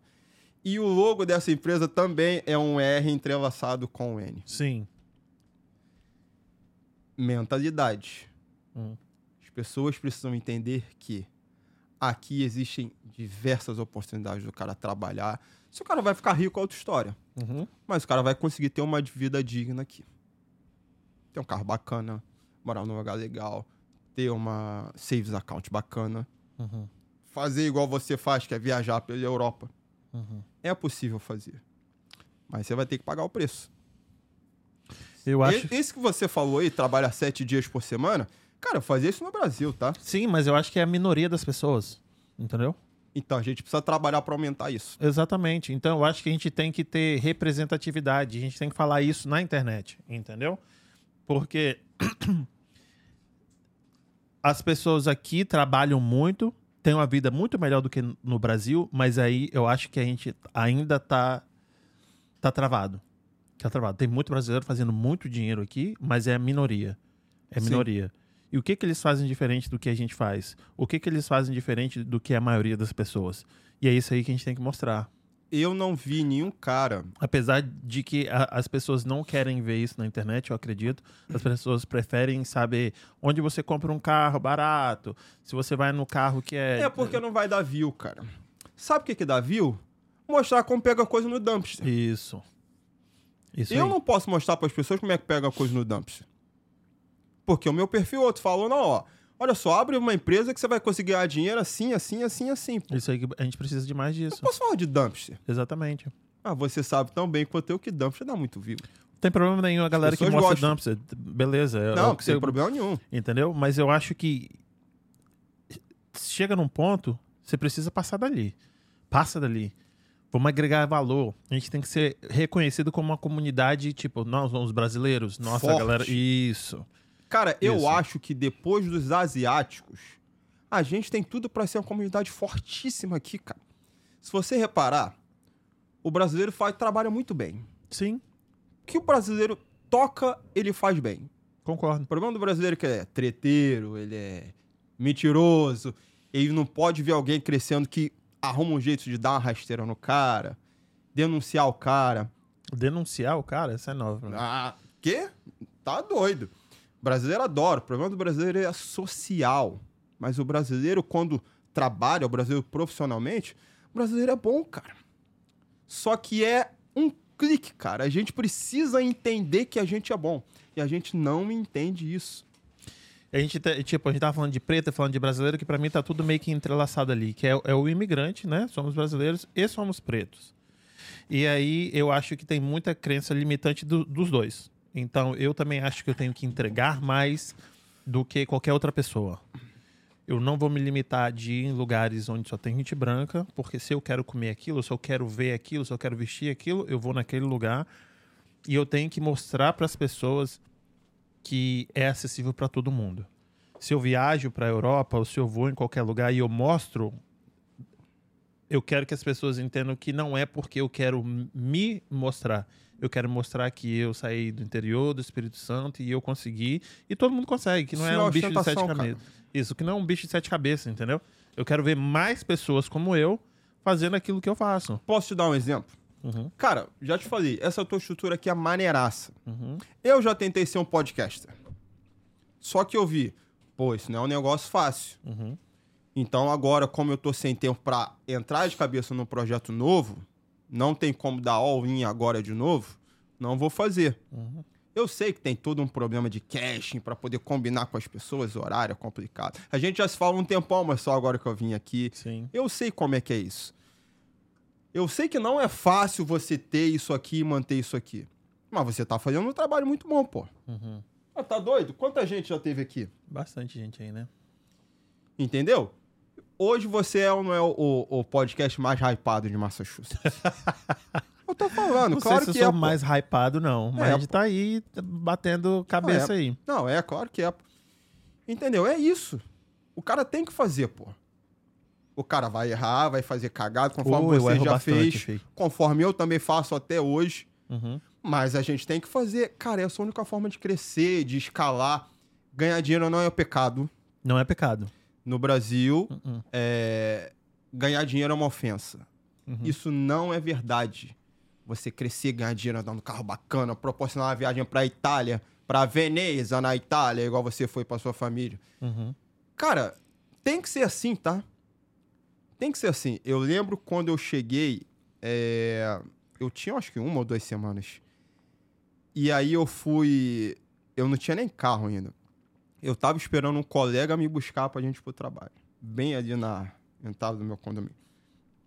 Chegou um negão, meu irmão. Eu lembro disso como se fosse hoje. Pra você ver, né? Ficou marcado na minha cabeça. Chegou um negão, ele parou com uma Mercedes. Eu cheguei no verão, ou seja, estava calor. Parou com uma Mercedes conversível. Ele tava, eu me lembro da roupa, um terno preto e uma camisa verde musgo, verde escuro. Ele parou do meu lado ali e tava esperando alguém também. Eu olhei pra ele aqui assim e falei, sempre gostei de Mercedes, né? O maluco tava numa Mercedes conversível. Falei, pô. Eu até Negão brinquei tá com a bem. esposa. Eu falei, pô, se esse cara me chama, eu vou, meu irmão. Uhum. Porque o maluco tava. Tava aquele bem. cara, pá! Tava Aí. bonitão e tava dirigindo a nave dele. Pô, esse cara aí tá bem. Já gostei desse tal de Estados Unidos aqui. Uhum. E eu vejo pessoas chegando nesse nível até hoje, cara. Não, isso é maravilhoso. Mas aí na hora que chega nesse nível, você comentou uma coisa que eu fiz o story falando, que na hora que você chega numa excelência, na hora que você chega num patamar, o racismo acaba. Não acaba. Hum. A gente não sente, mas o racismo vai continuar existindo. Uhum. Porque quando você é a sua melhor versão, quando você entrega muito, quando você tem feedbacks muito positivos do seu cliente, o resultado, a consequência disso é você ganhar dinheiro, é você prosperar. E quando você chega nesse nível, você passa a não sentir mais o racismo. Sabe por quê? Que vem de baixo não me atinge. Esse cara que tá falando, pra mim ele é um nada. Ele tem problema de cabeça e não é comigo que ele tá falando, eu não me estresso com ele. Ele não significa nada pra mim. Eu estou aqui fazendo meu trabalho de boa. Se ele é racista, o problema é dele, não é comigo. Eu tô mantendo a minha postura correta e adequada. Se ele é racista, o problema é dele, não é comigo. O que vem de baixo não me atinge. Você não sente, mas claro que o racismo vai continuar existindo. Você acha que a pessoa não sente? Tem uma história muito ah, emblemática, né? O Jay-Z, ele tomava aquela, aquela champanhe cristal. Não sei, não sei a história dele. E aí ele tomava aquela champanhe, todos os rappers, né? Queria mostrar que tinha dinheiro, então no, no- nos, nos clipes eles colocavam champanhe em cristal e o Jay-Z tomava muito. E aí eu acho que o CEO da, da marca falou que. Que não é o público dele, mas ele adora que, que faz propaganda pra ele. Que não é o público dele. Os rappers americanos. Aham. O que, que o Jay-Z fez? Criou a própria marca de champanhe. E aí no clipe, ele tá lá cheio de dinheiro, um monte de rapper. Vem o, o, o cara, o garçom, com a cristal. Ele não quer. Aí vem a marca dele. Entendeu? não toma mais. Ele Fez faz bem, propaganda contra. bem. E aí, isso não é racismo, não? Talvez seja. Talvez seja. E, e- e, tipo assim, Mas ele, é, ele é bilionário, resposta ele é dele? multibilionário. Aí será Sim. que não atinge ele? Será que ele não sente? Qual foi a resposta dele? Ele não se vitimizou.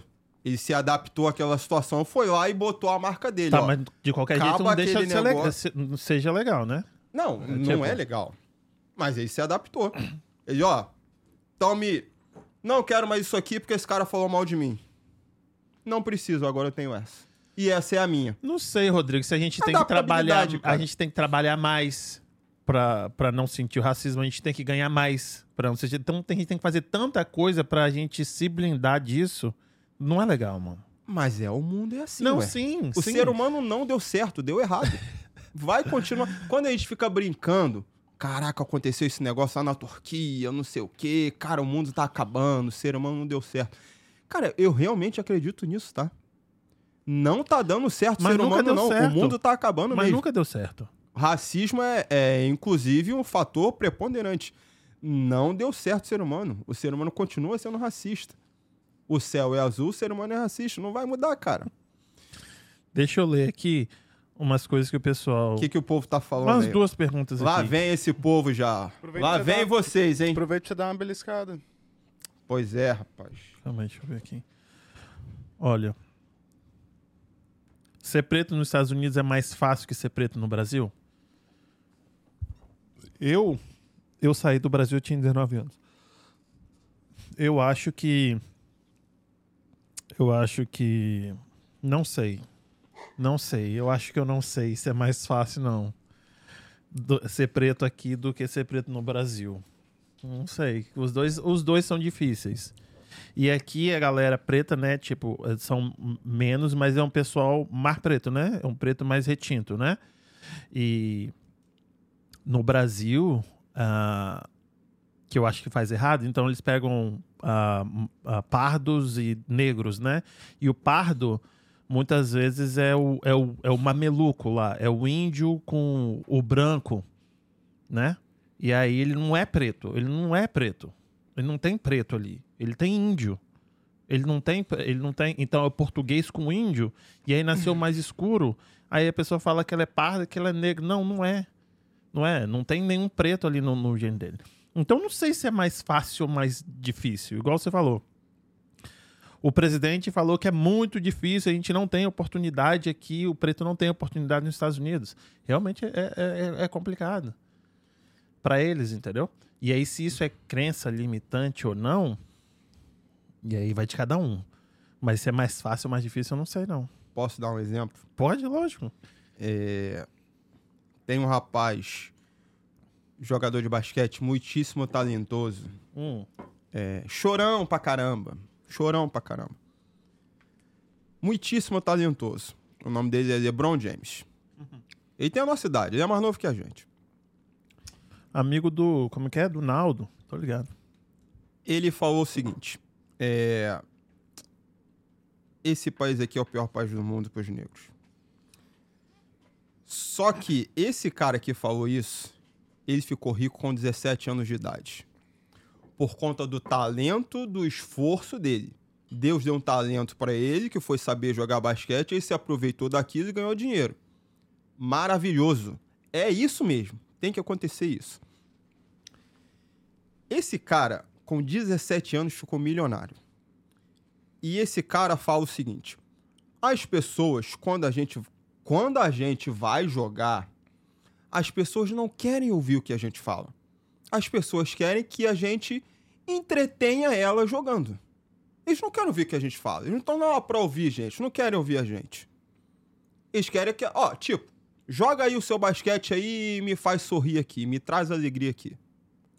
Ele estava reclamando disso. Mas é isso mesmo. Você e eu, a gente paga ingresso, é pra ter entretenimento mesmo.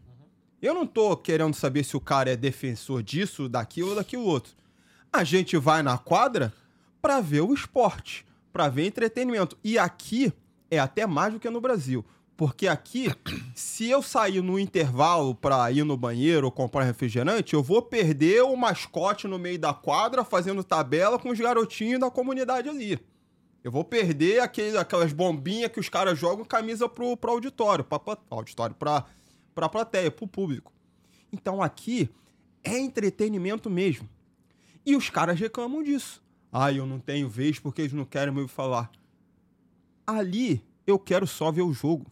Eu quero curtir o espetáculo. Eu quero entretenimento. Teve um brasileiro que chegou pra mim e falou: O povo é muito racista. Eu fui no DMV e fui muito mal atendido. Falei, DMV? Me conta mais. O cara falava inglês bem mais ou menos, sabe? É... Não, tratar a gente muito mal lá. Renovar minha carteira. Pô, não- a mulher não queria fazer. Parecia que eu tinha acordado com o virado. Falei, cara, DMV? Falei, cara, DMV é um órgão público. Órgão público aqui é ruim igual no Brasil, tá? Não é porque eles não gostaram de você porque você é preto, que você é imigrante. É porque os caras são ruins de trabalho mesmo. Sim. Ou seja, as pessoas fantasiam uma situação pra achar que tudo é racismo e que tudo elas não podem fazer aquilo ali. Não, concordo. A galera dá uma exagerada. Demais, concordo cara. que a galera dá uma Quando exagerada. tudo é racismo, nada é racismo, e Não. acaba acabando com a causa que é legítima, cara. Exatamente. Concordo. A causa concordo, é legítima. Concordo. DMV, Mas aqui, cara. quando você diz que se é o LeBron James ou se é o Obama, quando diz que eles estão numa posição muito alta. Aí você fala, ah, ele ficou milionário. Mas só porque ele ficou milionário não tira o problema que existe Uhum. da galera que não é milionário. Então ele fala assim: isso aqui é horrível pro preto. Só porque ele é um preto e se deu bem, não quer dizer que vai. que, que, que, que o problema não exista. Sim, mas ele deveria ser uma voz pra lutar contra isso e não se vitimizar. Já que ele já chegou lá. Ele conseguiu, com 17 anos de idade, não podia Uhum. nem dirigir. Ele conseguiu chegar naquele patamar, pô. Uhum. Olha só, galera, nós temos problemas sim. Mas se eu conseguir, você também consegue. Aí joga esses discursos de coach pra galera. Se eu conseguir, você também consegue. Mas consegue mesmo, pô. Mas você acha que todo mundo tem que militar desse jeito? Não sei. De repente o cara não tem espírito pra Mas isso. isso, às vezes o- dele é tipo assim: olha, tem um problema. Você pode conseguir chegar onde eu cheguei. Que eu acho muito difícil, Só né? que eu não falo isso. É, e é difícil também, porque o cara tá no teto. E, e, tipo assim, e ele tá querendo chegar em outros lugares. Que lugares que ele não que a gente não consegue chegar. Entendeu? Falar com a galera que administra, a galera que, que organiza. E, e ele tá querendo chegar nesses lugares aí. Então ele tá militando. Tanto o pessoal tá aqui embaixo, tanto o pessoal tá lá em cima. Tu acha que o público dele é diferente do nosso público? Não só o público, não. O pú- público que assiste e o público que ele tem acesso. O público que assiste ele é o público, né, que, que ele que acha que ele deveria falar o que você disse. Não, você pode chegar onde eu cheguei, o negócio é trabalhar, entendeu? Em vez de se vitimizar. Mas o pessoal que ele tem acesso, eu acho que é uma outra conversa. Entendeu? Que a gente não tem acesso. A gente tenta ter acesso a esse pessoal ou quebrando ali o Capitólio ou ah, fazendo Black Lives Matter e fazendo passeata. É o pessoal que a gente tenta acessar que ele tem acesso. Black Lives Matter. Ah, Black Lives Matter. É... Isso é uma mentira que esse país já contou, cara. Hum. Ah, desculpa aí. Se eu sei que você gosta do Black Lives Matter. Desculpa, irmão. Desculpa. É... Isso é tão mentira Hum. que a fundadora do Black Lives Matter... Uhum. Sabe aquela história, a favela venceu? Hum. A fundadora do Black Lives Matter, que fala que vai ajudar todos os negros, família de negros, empoderar os negros. Discurso é esse. Estão sendo processados e investigados aí pela PF americana, porque compraram, juntaram dinheiro pra caramba, através da ONG, juntaram algumas dezenas de milhões de dólares, não cumpriram o propósito de ajudar as famílias, empoderar as famílias. E o que, que eles fizeram? Investiram em real estate. Em cidades de brancos. Por que, que não investiram em real estate numa cidade dos negros? Zero. Não tem nem uma casinha, não compraram nem um terrenozinho pra construir um prédio de Cidade Negro. Porque construíram tudo lá na Califórnia. Lá em Bel Air. Lá no Calabasas, o condomínio lá das Kardashian. Ou seja, nem o Black Lives Matter acredita no que eles pregaram, pô. Ajudar negro não vai ajudar, pô. Porque o propósito deles nunca foi esse. Só que eles usaram esse discurso pra poder chegar no ponto que eles chegaram de angariar muita grana. E eu não gosto desse negócio. De ficar usando os negros pra outra coisa. Massa de manobra. O seu presidente falou o seguinte. Se Qual, você... tio Biden? É. Ah, Se você não votar em mim, você não pode nem ser considerado negro. Você não pode me falar o que eu tenho que fazer, pô. Eu tenho que saber as opções que eu tenho e se eu achar que você é melhor pra mim, eu voto em você. Mas você não pode me obrigar a fazer um negócio. uhum. Se você não votar em mim, você não pode nem ser considerado negro. O americano não gosta dele, o negro não gosta dele, o latino não gosta dele. Mas prometeu legalizar o povo. E aí? E aí que vai continuar essa bagunça aí que a gente tá falando no início do, do podcast. De que tá tudo mais caro. Se não fosse são to- outro, ele ia legalizar? Oi? Se fosse outro, ia legalizar? Ia melhorar? Estão tá falando isso há um tempão, né? Mas você acha que ia ser diferente? Cara, se- cara, eu sou a favor de uma legalização em massa, tá? Não, mas você acha que fosse, se fosse outro presidente, teria Cara, legalizado? Não sei. Não sei. Porque o, o, o pessoal do republicano nunca falou em legalizar. Uhum. O pessoal republicano simplesmente não toca no assunto. Uhum. Nem Trump, nem Bush, ninguém fala nisso. E o pessoal dos democratas fala que vai fazer e nunca faz. Só que esse discurso foi o que o Obama também usou lá atrás. E foi o E menino mandou também, todo mundo né? O- embora. O, o, o da que traiu com a secretária, né? E foi aí que ele. Mas que ele esse ganhou, pelo menos né? ajudou, né? Isso aí ganhou a eleição. Bill Clinton. Uhum. Esse pelo menos ajudou. E a gente tem que parar. Vou falar. Cara, a gente tem que parar com esse negócio de querer ajudar. De querer ser ajudado. Mas é aí que eu falei o negócio da cota. Você tinha comentado esse negócio de ajudar. Tem gente que precisa dessa ajuda. Entendeu? A gente Cota não, não é ajuda? não deixa de ser. Tá bom, ok. Mas a gente não precisa de food stamp. Tem gente que precisa, Rodrigão. Cara, a gente Só porque preci- você não precisa, quer, dizer que ninguém precisa? Mas é a questão da mentalidade que a gente falou. A gente tem que entender que a situação pra mim não é fácil. Eu tenho que arregaçar as mangas e trabalhar. Sim, mas aí, por exemplo, se a pessoa tiver alguma ajuda e ela sair daquela ajuda e conseguir decolar, ela precisava de uma ajuda. Mas entendeu? aí o cara se, se abraça naquela ajuda Não, ali. aí já não o concordo, cara não né? sai mas, daquela ajuda. mas o vagabundo vai ser sempre vagabundo. O vagabundo vai ser sempre vagabundo. Mas tem gente que realmente precisa. Entendeu? Tem gente que realmente precisa. Então, mas como é que faz pra identificar essas pessoas que precisam das pessoas que estão aí E, aí, ficam porque a gente empurrando- não consegue identificar, a gente corta, então. Cara, eu não sei como identificar. Mas até hoje, o pessoal na Califórnia recebe helicóptero money. Não, eu tô, Até hoje, eu tô cara. entendendo que tem, tem muitos erros. Mas eu não posso tirar a ajuda de todo mundo porque tem gente mamando na teta, entendeu? Porque tem Pô, gente que realmente precisa disso. Então, eu acho que o negócio é, é consertar essa parte de- que tá quebrada. Que é fazer a seleção de quem realmente precisa e quem, quem não precisa. Entendeu? Por Ou exemplo, eu acho que tem muita pessoas. gente que fala assim, porque a maioria dos brasileiros que estão aqui são de direita, né? A maioria dos brasileiros estão aqui nos Estados Unidos. maioria. Eu sou um cara mais progressista. E aí tem muito brasileiro que fala que é, o assistencialismo é o mal do mundo. Por exemplo, você está falando que assisten- assistencialismo é horrível, não é? Mas tem muito brasileiro aqui que é de direita, só que na hora que tá doente, vai no hospital. E na hora que a conta Sim. chega, não paga a porra da conta. Sim, também Ué, acontece. mas o assistencialismo não é mal do mundo? E por que, que você tá. Eu tô falando você, não é você, né? A pessoa tá indo pro, pro médico e não tá pagando a porra da conta. E por que, que na hora que chega no, no, no começo do ano, não paga a porra do imposto de renda e tá dirigindo na porra da highway aí que não paga pra poder fazer a manutenção? Sim. Ué, mas o assistencialismo, o Lula, o Biden, esse é o problema do mundo. Mas tá mamando na teta aqui dos Estados Unidos igual o, o americano.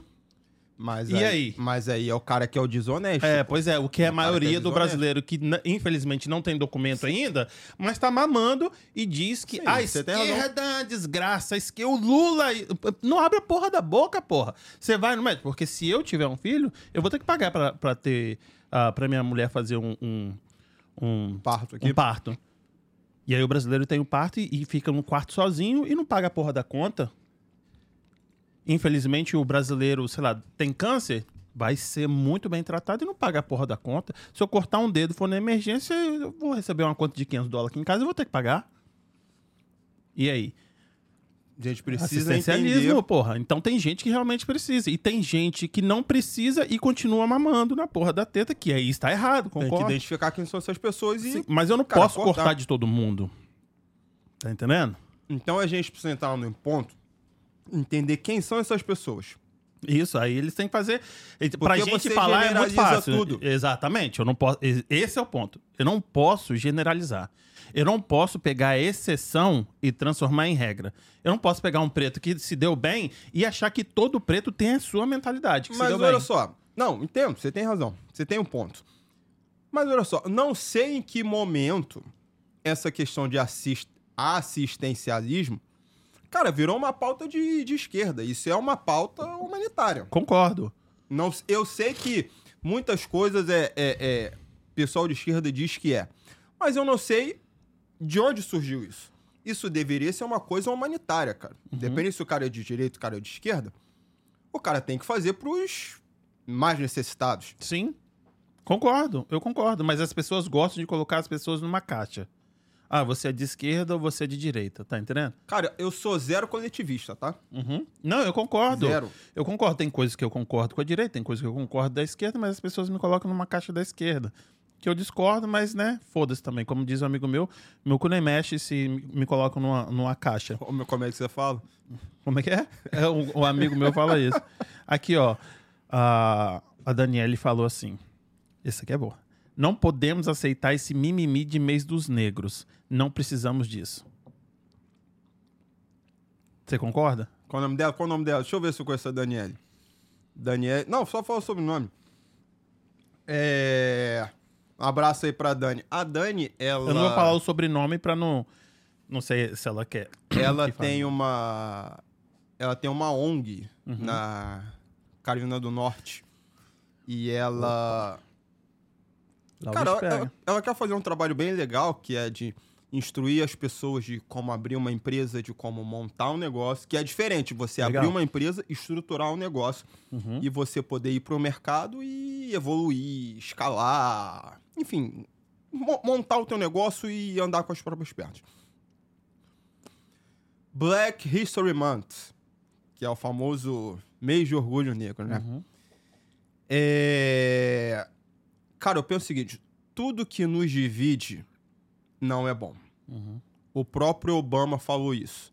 No início do discurso dele. No primeiro mandato dele, quando ele estava brigando para entrar, ele falou isso.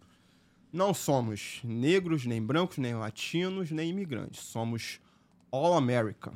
Depois ele mudou isso, tá? Tu tinha que chamar esse cara aqui, cara. Pô, e eu tá sentado ali só pra falar, é isso, é isso, é e- isso. é, o povo no Brasil paga 100 mil reais pra ver ele falar. Até mais que isso, de repente. É... Porra, eu- não gosto desse maluco. Não, percebi. Ele enfraqueceu a cabeça da gente. Não minha, né? Mas a gente no sentido coletivo de, de negro, né? Eu não Aham. gosto desse cara. É, tudo que nos divide, cara, divide o país. Eu então, não gosto o que a desse gente negócio. tem que fazer, então o que a gente tem que fazer é deixar do jeito que tá, tipo, não fala nada e deixa. Não, Aí você acha que vai mudar alguma Não. coisa? eu sei que você tá falando do Morgan Freeman, né? Não, tô falando também, mas tipo, não, não fala nada. Deixa aí rolar. Não, eu acho que tem que ser ensinado, Hum. mas eu não acho que tem que... Por exemplo, Rodrigo, você é o cara que se veste melhor porque você é preto e imigrante. Você é o cara que tem que over-deliver porque você é preto e imigrante. E como é que a gente não vai falar nada? não, a gente vai falar. Eu só não quero que a Como gente... é que a gente não vai dividir? Por exemplo, é, a minha filha é negra, né? Sim. Eu vou ensinar pra ela que o racismo existe e que ela tem que ser forte. Em algum momento da vida dela, ela vai estar de frente com uma situação como essa. Ok? Então, isso tem sim que ser conversado, isso não pode ser silenciado. Não é uma coisa que a sociedade tem que deixar de lado naquela caixinha de escanteio. Ok? Só que, ao mesmo tempo, não pode ser feito um alarmismo e vitimismo na internet. Esse cara não gosta de mim, abaixo a ele. Vamos acabar com ele. Não é Não, isso. sim, mas aí também não ter, Não por é exemplo, igual isso. eu tava falando, não ter um mês sobre isso. Por exemplo, Machado de Assis. Que era negro e fundou a Academia Brasileira de Letras. Tá, e aí ninguém, fala, ninguém vai falar sobre ele. Se a gente não tiver um mês pra poder pegar todos os, os- os diretores, os escritores, que geralmente não são falados, não vai ter nada. Então, ter mas... um mês só é horrível? É horrível. Mas não ter nada é pior ainda. E é o Então- menor mês do mês. Ah, mas aí tem a explicação, por causa do aniversário dos caras, né? Mas aniversário do Martin Luther King foi mês passado. Por que, que Não. não fizeram em janeiro? Não, porque é, foi, começou em 1926. O Martin Luther King não estava não tava, ah, não tava vivo. E aí foi por causa do aniversário do, do Abraham Lincoln e do. Esqueci do outro nome do cara. Então é na mesma semana. Um dia 13 e outro dia 17 de, e por que, de que a gente fevereiro. não pode celebrar esses caras o ano todo? A gente pode, mas se a gente não tiver um mês, não vai celebrar mês nenhum, porque ninguém vai fazer. Porque antigamente não tinha e ninguém celebrava. E aí como é que, que, que, que resolve? Ou é um mês ou é nada. Cara, mas a história desse país aqui, a gente fez esse país. Exatamente, também. ninguém. No- em todos os meses. Isso, e quando não tinha isso, ninguém, ninguém dava moral. E aí? Se não tiver, não vai ter nada. Por exemplo, no Brasil Tu é acha que não vai ter nada mesmo? Eu acredito que não. No Brasil é em novembro. Você vê o ano todo falando sobre isso? Também não. Exatamente. Aí em novembro fala. Se não tivesse novembro, não ia falar nunca. Cara.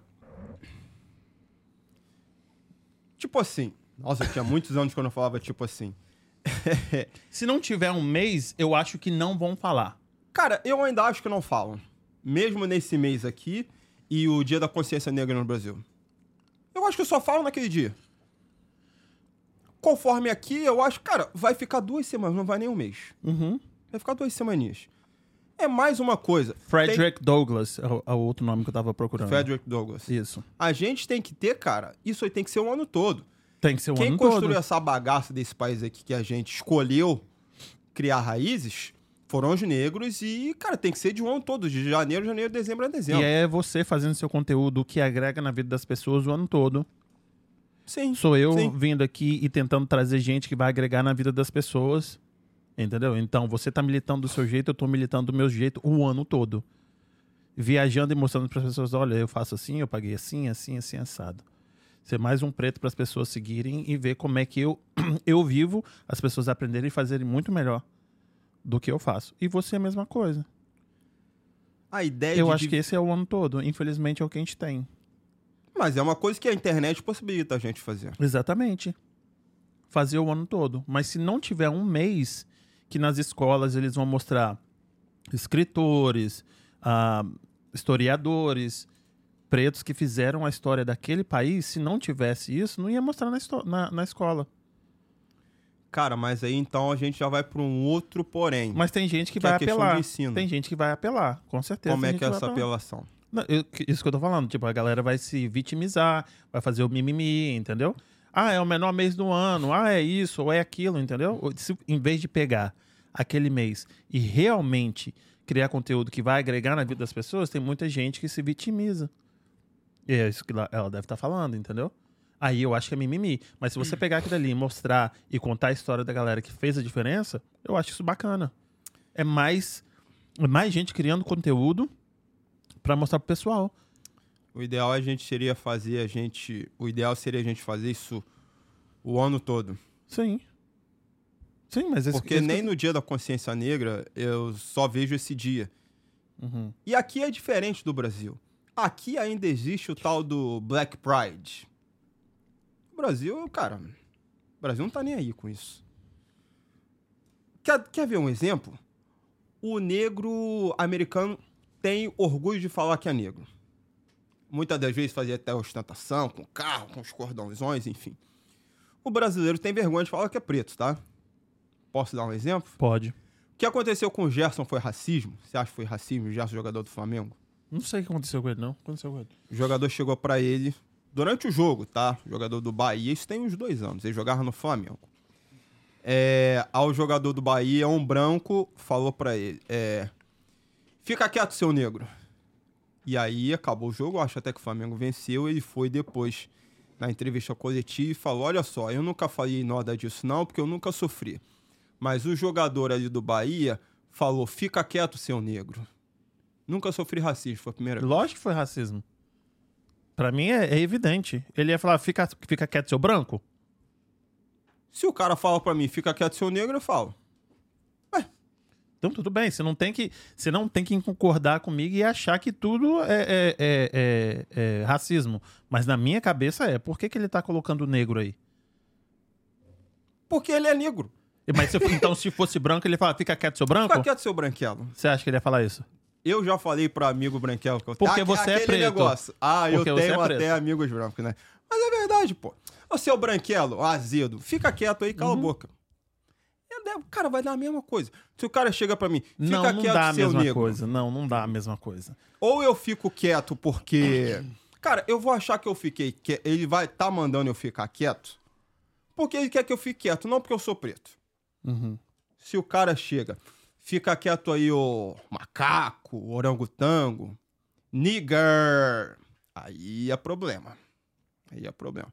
Fica quieto, seu negro. Sou negão mesmo. Pode me chamar de negro. Sou bonito pra caramba. Tenho diferenças físicas gigantescas entre eu e o branco. Nós dois temos. E é isso. No Nem meu caso não é tão, meu gigantesco, né? caso não é tão gigantesco assim, é não. gigantesco, No meu né? caso, infelizmente, não é não. E esse negócio de chamar de negão, Kim, coloca o Cara, eu vídeo aí. tenho ó. zero problema com isso. Eu vou colocar o vídeo aqui. Eu tenho a Kim, o técnica- pessoal tá, tá ouvindo aí direito? Tá ouvindo, na moral. Eu tenho uma técnica boa pra poder resolver isso daí. Cara, eu gosto de ser negro. Até porque eu sou, pô. Não, e a eu gente também é negão, a adoro, gente é ué, bonito é e não tem problema com isso. Não, não O tem, mas... chamar de negão não deixa. Vai, Kim, coloca aí. Você já ouviu esse aqui? Pera aí. O que que tá dando aí? Eu não botei, não soltei ainda, não. Não, eu sei que não, porque eu não tô ouvindo.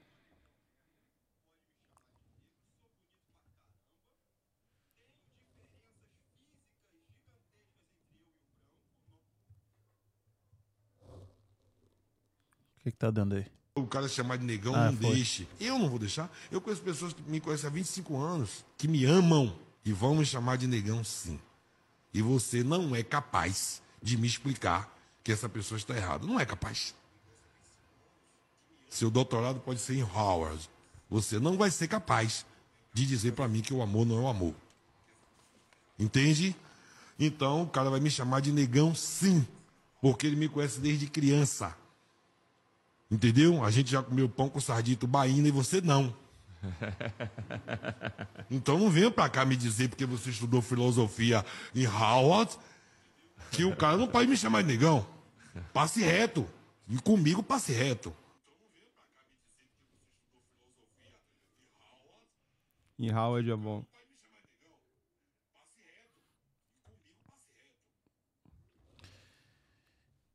E aí, pode chamar de negão?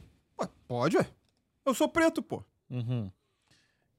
Eu sou. Cara, eu gosto de ser negão. Eu, cara, eu sou orgulhoso de ser preto. Eu não tenho problema nenhum com isso. É zero. Claro, Aí qualquer pessoa pode chamar de, de, de negão, então. pode. Sem problema, cara. Sem problema. Claro que você tem formas de. de, de porra, o maluco chegar, ô macaco. Não é outra coisa. Pô, se o cara me chamar de negão, de preto, Aham. cara, não tem nada. Uhum. Eu sou preto, pô. E eu sou feliz pra caramba Não, com eu isso. também não pô. tenho problema nenhum, não. Eu, acho que, Zero. eu, eu também acho que não tem problema nenhum, não. Esse aí eu acho que é, é- é a galera do mimimi. Mas assim, tem muita gente do mimimi que passou por muita coisa. Então, pra mim, é mais fácil. O que eu já passei aqui foi o seguinte: ah, eu, tava, eu trabalhava no McDonald's. Uma das coisas, né? Com o americano foi isso. Trabalhava no McDonald's e aí ah, o cliente, eu trabalhava na, no, no caixa e o cliente falou que não ia pagar pra mim porque eu era preto e imigrante. Ele não ia entregar o dinheiro pra mim. E aí a minha gerente veio e falou: ou você paga pra ele ou vo- ou, ah, eu vou chamar a polícia. Na verdade, tinha que ter chamado a polícia de qualquer jeito já, né? Uhum. Mas é, é, sei lá, foi 2005, 2006. Aqui em Massachusetts. Isso, aqui em Massachusetts. E aí, tipo, será que isso é preconceito? Não vou pagar pra ele porque ele é preto e imigrante? Lógico que é, né? Não, é, é. E aí, é... e tem gente que passa por coisas muito piores. Ou trabalhando com, com, com brasileiro, o cara passa, tem um negócio errado, foi você que fez. Porque só pode ser coisa de preto. Porra, não fui eu que fiz. Entendeu? E já vi gente falando sobre isso também. Eu. Quando eu tava no Brasil, a gente tava, tava saindo pra almoçar. A gente tava trabalhando, saindo pra almoçar. E. Aí o meu sócio, cara, ele é, ele é meio doidão, né? Meio doidão no bom sentido, né? Ele é, é bem humorado. Aí, gente, almoçou e fomos pagar a conta. Chegamos no caixa ali. Ele falou o seguinte: conversando, não sei o que, não sei o que. Ô, negão, pra mim. Uhum. A mulher do caixa, que era uma senhorinha já, já olhou assim, arregalou o olhão. Aí ele. Não, não, não, ele é meu amigo, trabalha comigo, não tem nada demais. Ou seja, as pessoas ainda têm na cabeça delas uma coisa com esse negócio de chamar de negão, de chamar de preto, porque isso é violento. Então, mas eu não tenho problema nenhum com isso, tá? Zero. Cuidado aí, porque rolou. Mas ainda. Mas ainda. Cuidado. Não, com a sua roupa, porra, não com a, com a mesa. Isso aqui, isso aqui eu lavo. Mas as pessoas têm problema com isso, pô. Cara, eu sou negão, graças a Deus por isso. Eu tenho zero problema com isso. A minha filha é negra, eu sou casado com uma branca, você sabe, a minha filha é negra. E, cara, ela vai crescer nessa mesma filosofia. Uhum. Minha filha, você é negra, você é linda, você é inteligentíssima, você é capaz e não precisa baixar a cabeça pra ninguém quando algum dia você vai passar por essa situação. Eu acho que a gente hoje a gente tá num lugar Tá muito vendo? melhor. A gente tá falando conforme a gente tava naquela discussão de fala ou não fala? Fala, claro que fala. Então, eu acho que hoje a gente tá numa situação muito melhor, mas é o negócio é tão sistêmico que pro meu filho eu vou falar, olha, você tem que meu avô sempre falava, preto tem que estar sempre cheiroso e tem que estar sempre com, com o cabelo cortado. Sim. E eu corto meu cabelo toda semana. E aí eu vou falar, olha, você tem que, né, tá cheirosinho, você tem que estar bem arrumado, você tem que estar, você tem que estudar mais, você tem que entregar mais. E aí que tá pra mim é o, é o, o tal do sistêmico tá aí. Porque a gente tem que entregar mais quando a gente não deveria, só porque a gente é preto. Você tem que entregar mais, pronto, É isso mesmo, pronto, tem que fazer. Pra você ser melhor do que todo mundo. Assim, né? Você se destacar, você ser a melhor versão de você mesmo, né? Não porque você é preto.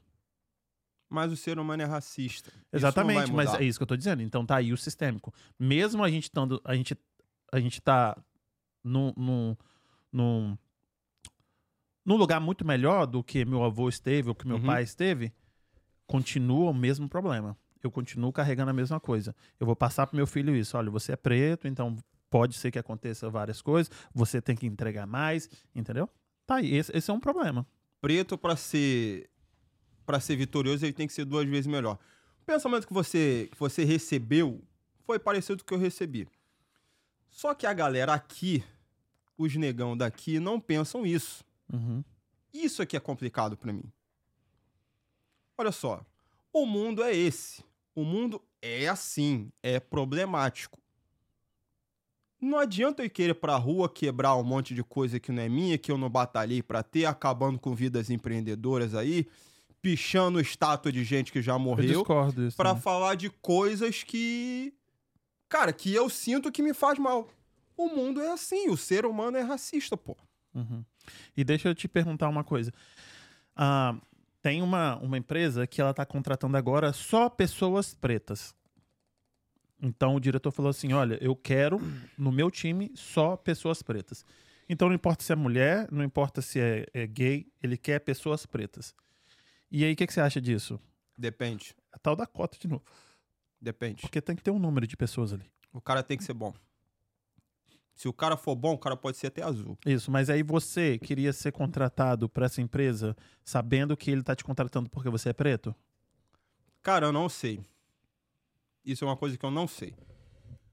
Co- Eu imaginava que a cota aqui não existe, tá? Mas existe também. Sim. Aqui existe também. Uhum. É, Eu sabendo que tem uma vaga naquela empresa e eu vou ser contratado pelo apenas pela cor da minha pele, o meu intelecto não vale se eu sei me comunicar ou não, se eu sei fazer o trabalho ou não. Cara, eu não sei. Se você é competente ou não. Eu acredito que as pessoas Mas deveria ser contratadas... pelo mérito, tá? Não, mérito aí já me quebrou. Mérito não, porra. Mérito não. Meritocracia não existe, mano. Não existe. Como não existe? Tá, por exemplo, as duas pessoas estudam na mesma escola. Tá, mas em casa, o meu pai bate na minha mãe e em mim. E aí eu não durmo. A gente mora no mesmo lugar, mas é- é- são situações diferentes. Ou do cara, né? A gente não bota nem naquele, naquele exemplo clássico. Os dois estão indo para a mesma vaga, só que um teve que acordar três horas da manhã para poder pegar três ônibus e o outro mora do lado da empresa e dormiu 10, a 20 minutos Exemplo antes, do tomou um Flávio café. Augusto. Isso, O maravilhoso. mundo é injusto, cara. É, O é mundo de é novo, a gente tá injusto. colocando todo mundo no mesmo balde. Não Sim. pode. Não Sim. pode, mano. Por isso que eu tô dizendo, tem Sim, gente na favela, a maioria não consegue sair de lá e tem gente que consegue sair. A gente não pode colocar todo mundo na mesma, na mesma, na mesma panela porque as pessoas são diferentes. Mas quantas pessoas você também já viu nessa situação que não conseguiam dormir porque o pai batia na mãe e conseguiram sair dessa bolha e crescer na vida? tipo, Muito mais- 0,5% desse Não, pessoal. tem uma galera, Então pô. você acha que é mais do que 50%. Então você acha que a maioria da pessoa, Mas que das isso- pessoas. Eu não sei esse percentual. Eu não sei esse Mas se percentual. você tivesse que chutar, você acha que é a maioria? Eu não sei, talvez menos que 50%. É muito Mas- menor, pra mim é muito menor do que a galera que, que se fudeu, porra. Mas existe gente que saiu dessa situação e conseguiu vencer. E assim como tem gente que não passou por essa situação e continua com uma vida pequena até hoje, cara. É igual todo mundo é pobre, eu quero ser jogador de futebol, a peneira tem lá milhares de, de meninos, mas saiu um Neymar de, de 20, 20 anos. Não é. As pessoas são diferentes, as pessoas não conseguem. Esse é o exemplo muito claro que você tá falando do, do Flávio Augusto. Uhum. Que ele falava. é, cara, é bem esse exemplo aí, tá? É, eu morava num lugar chamado Jabu, que eu precisava pegar ônibus de duas horas, três horas e meia para ir pro trabalho. E eu chegava lá com calor, o terno já todo suado, todo sujo aqui no colarim. E o cara que trabalhava comigo trabalhar, ah, saía de casa com 15 minutos. Uhum. 15 minutos eu chegava no trabalho, chegava cheirosinho, ia andando. E até de carro pegava um táxi, o pai dele tinha uma condição. Mas eles trabalhavam exatamente na mesma sala. Uhum. E o trabalho deles era exatamente igual. Em tese, o Flávio Augusto era o mais prejudicado. Porque tinha todo um processo para o cara chegar ali. Uhum. Acordava 5 horas da manhã, ônibus lotado. Mas tinha que dar resultado igual o cara que trabalhava do lado da empresa. Provavelmente o Flávio Augusto venceu muito mais que o cara, tá? Uhum. Mas o cara tem que dar resultado igual. O mundo é assim, cara, não tem o que fazer. O ideal seria que todo mundo pudesse dormir à noite e ter a mesma educação de base. Cara, mas não é assim. Eu entendo pra mim que eu não vou conseguir mudar o mundo todo, cara. Eu tenho que mudar pelo menos a minha areazinha ali e a gente ir abrindo tentáculos de alguma forma. A internet está aí pra ajudar a gente nisso. Mas eu não tenho pretensão de mudar o mundo todo, porque eu sei que eu não vou conseguir. Então tem que me adaptar, cara. O mundo é injusto, o ser humano é mau e é racista. Eu tenho que conviver com isso. É. Não tem, não tem o que fazer. Não, não tem o que fazer. Eu só acho que a gente não pode chegar- colocar todo mundo ali. E, tipo, quantos Flávio Augustos existem? Cara, esse cara que eu me consulto, quer dizer, me consulto, né? Esse cara que eu converso com ele, que deu a volta por cima aqui, ele fez uma situação muito parecida com essa. Sim, aí você conhece um, você conhece dois, conhece três, e eu posso te, te garantir que desse um, dois, três, tem tipo 100, 200 que deram errado. Tá entendendo? A gente não pode pegar a exceção e transformar em regra. Não pode. Então, mas aí que tá. Isso aí é exceção. É, lógico que é exceção. É exceção? Lógico que Tem é, certeza ué. que é exceção? Tenho eu, não- eu certeza. tenho essa certeza. Eu tenho certeza, sabe por quê? Porque se não fosse exceção, iam ter mais pessoas bem-sucedidas do que não. O Brasil não ia estar fudido do jeito que tá. Cara, não ia mas... ter tanta gente fudida se não fosse exceção. Se todo mundo que passa perrengue conseguisse chegar em algum lugar, a gente tava bem pra caralho, não? Cara, mas nem todo mundo que saiu do perrengue vai ser bem sucedido. Mas não vai estar no perrengue, porra. Não, Não, muita, preci- não precisa ser um Flávio Augusto, mas não precisa estar morando na favela. muita gente não consegue, cara. Muita Exatamente. gente não consegue. Exatamente. Não Muita ne- gente não consegue. O cara consegue, muita gente consegue. É porque depende. É porque é complicado, porque depende de vários fatores ali. O cara, pra ganhar dinheiro, sair daquela situação ruim e ganhar dinheiro, o cara depende de mentalidade, de força de vontade, de ter sorte de alguma forma, que sorte realmente também é um fator. Não é somente Muito o cara. pequeno. Sim, pode ser pequeno. Mas tá naquela quantia de zero ponto alguma coisa por Uhum. cento. Tá ali no bolo ali. Então são uma série de fatores que contribuem pro cara poder chegar aqui, pô. Exatamente. De repente o cara conseguiu ter um, mas aqueles todos os outros 9, 10 requisitos o cara não consegue. Isso, mas eu te garanto, se o cara conseguisse dormir à noite, tivesse comida e tivesse um lugar pra morar, muito desses fatores seriam remediados, né?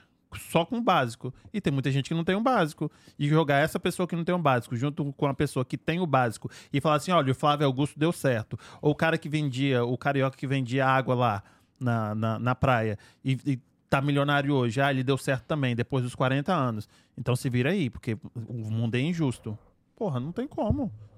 Então, esses caras deram a volta e ficaram e saíram de uma situação muito ruim. Concordo, cara. mas esse é, é exceção, porra. Mas esses aí são os exemplos que a galera devia seguir. Se Concordo. esse cara aí Concordo. chegou, porra, claro que eu tenho condição de chegar também. Concordo. Mas aí, sabe o que você tá pensando? É que nem o pessoal que chegou na minha época, e eu já pensei muito assim, falei, eu me fudi, todo mundo tem que se fuder. Ah, eu já ouvi muito isso também. Então, mas é o que você tá falando, ué. É o que você tá dizendo. Se o outro que se fudeu se deu bem, o mundo é injusto, você vai ter que se fuder também pra você se dar bem. É o que você tá dizendo.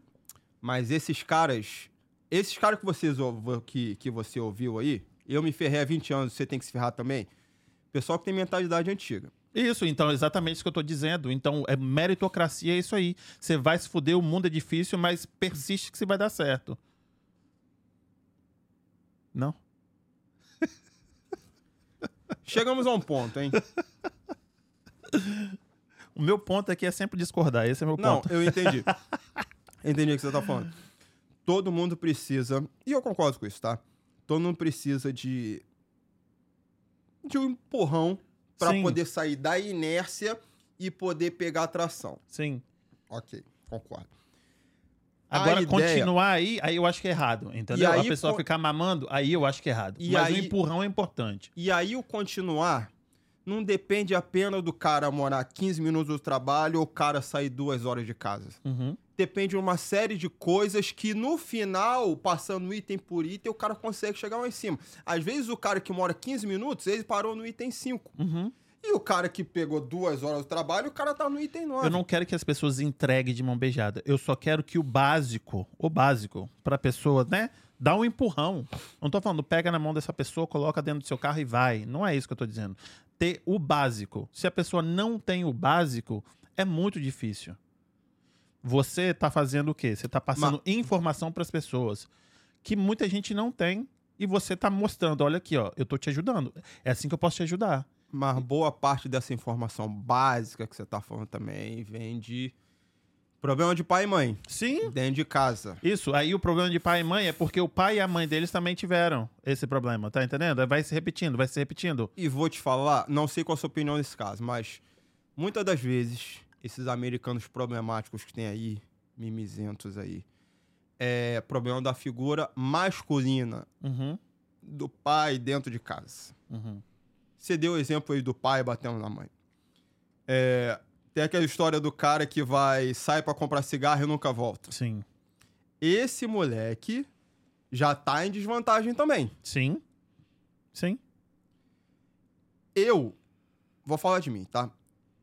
Eu tive um pai que falava pra mim, olha, você tem que estudar, prestar concurso público. Meu pai nunca foi em ter dinheiro. Uhum. Isso era mais parte da minha mãe. Meu pai falava que eu devia Estabilidade. ter a boa postura. Hum, Minha mãe falava, não, tem que ganhar dinheiro, tem que ganhar dinheiro.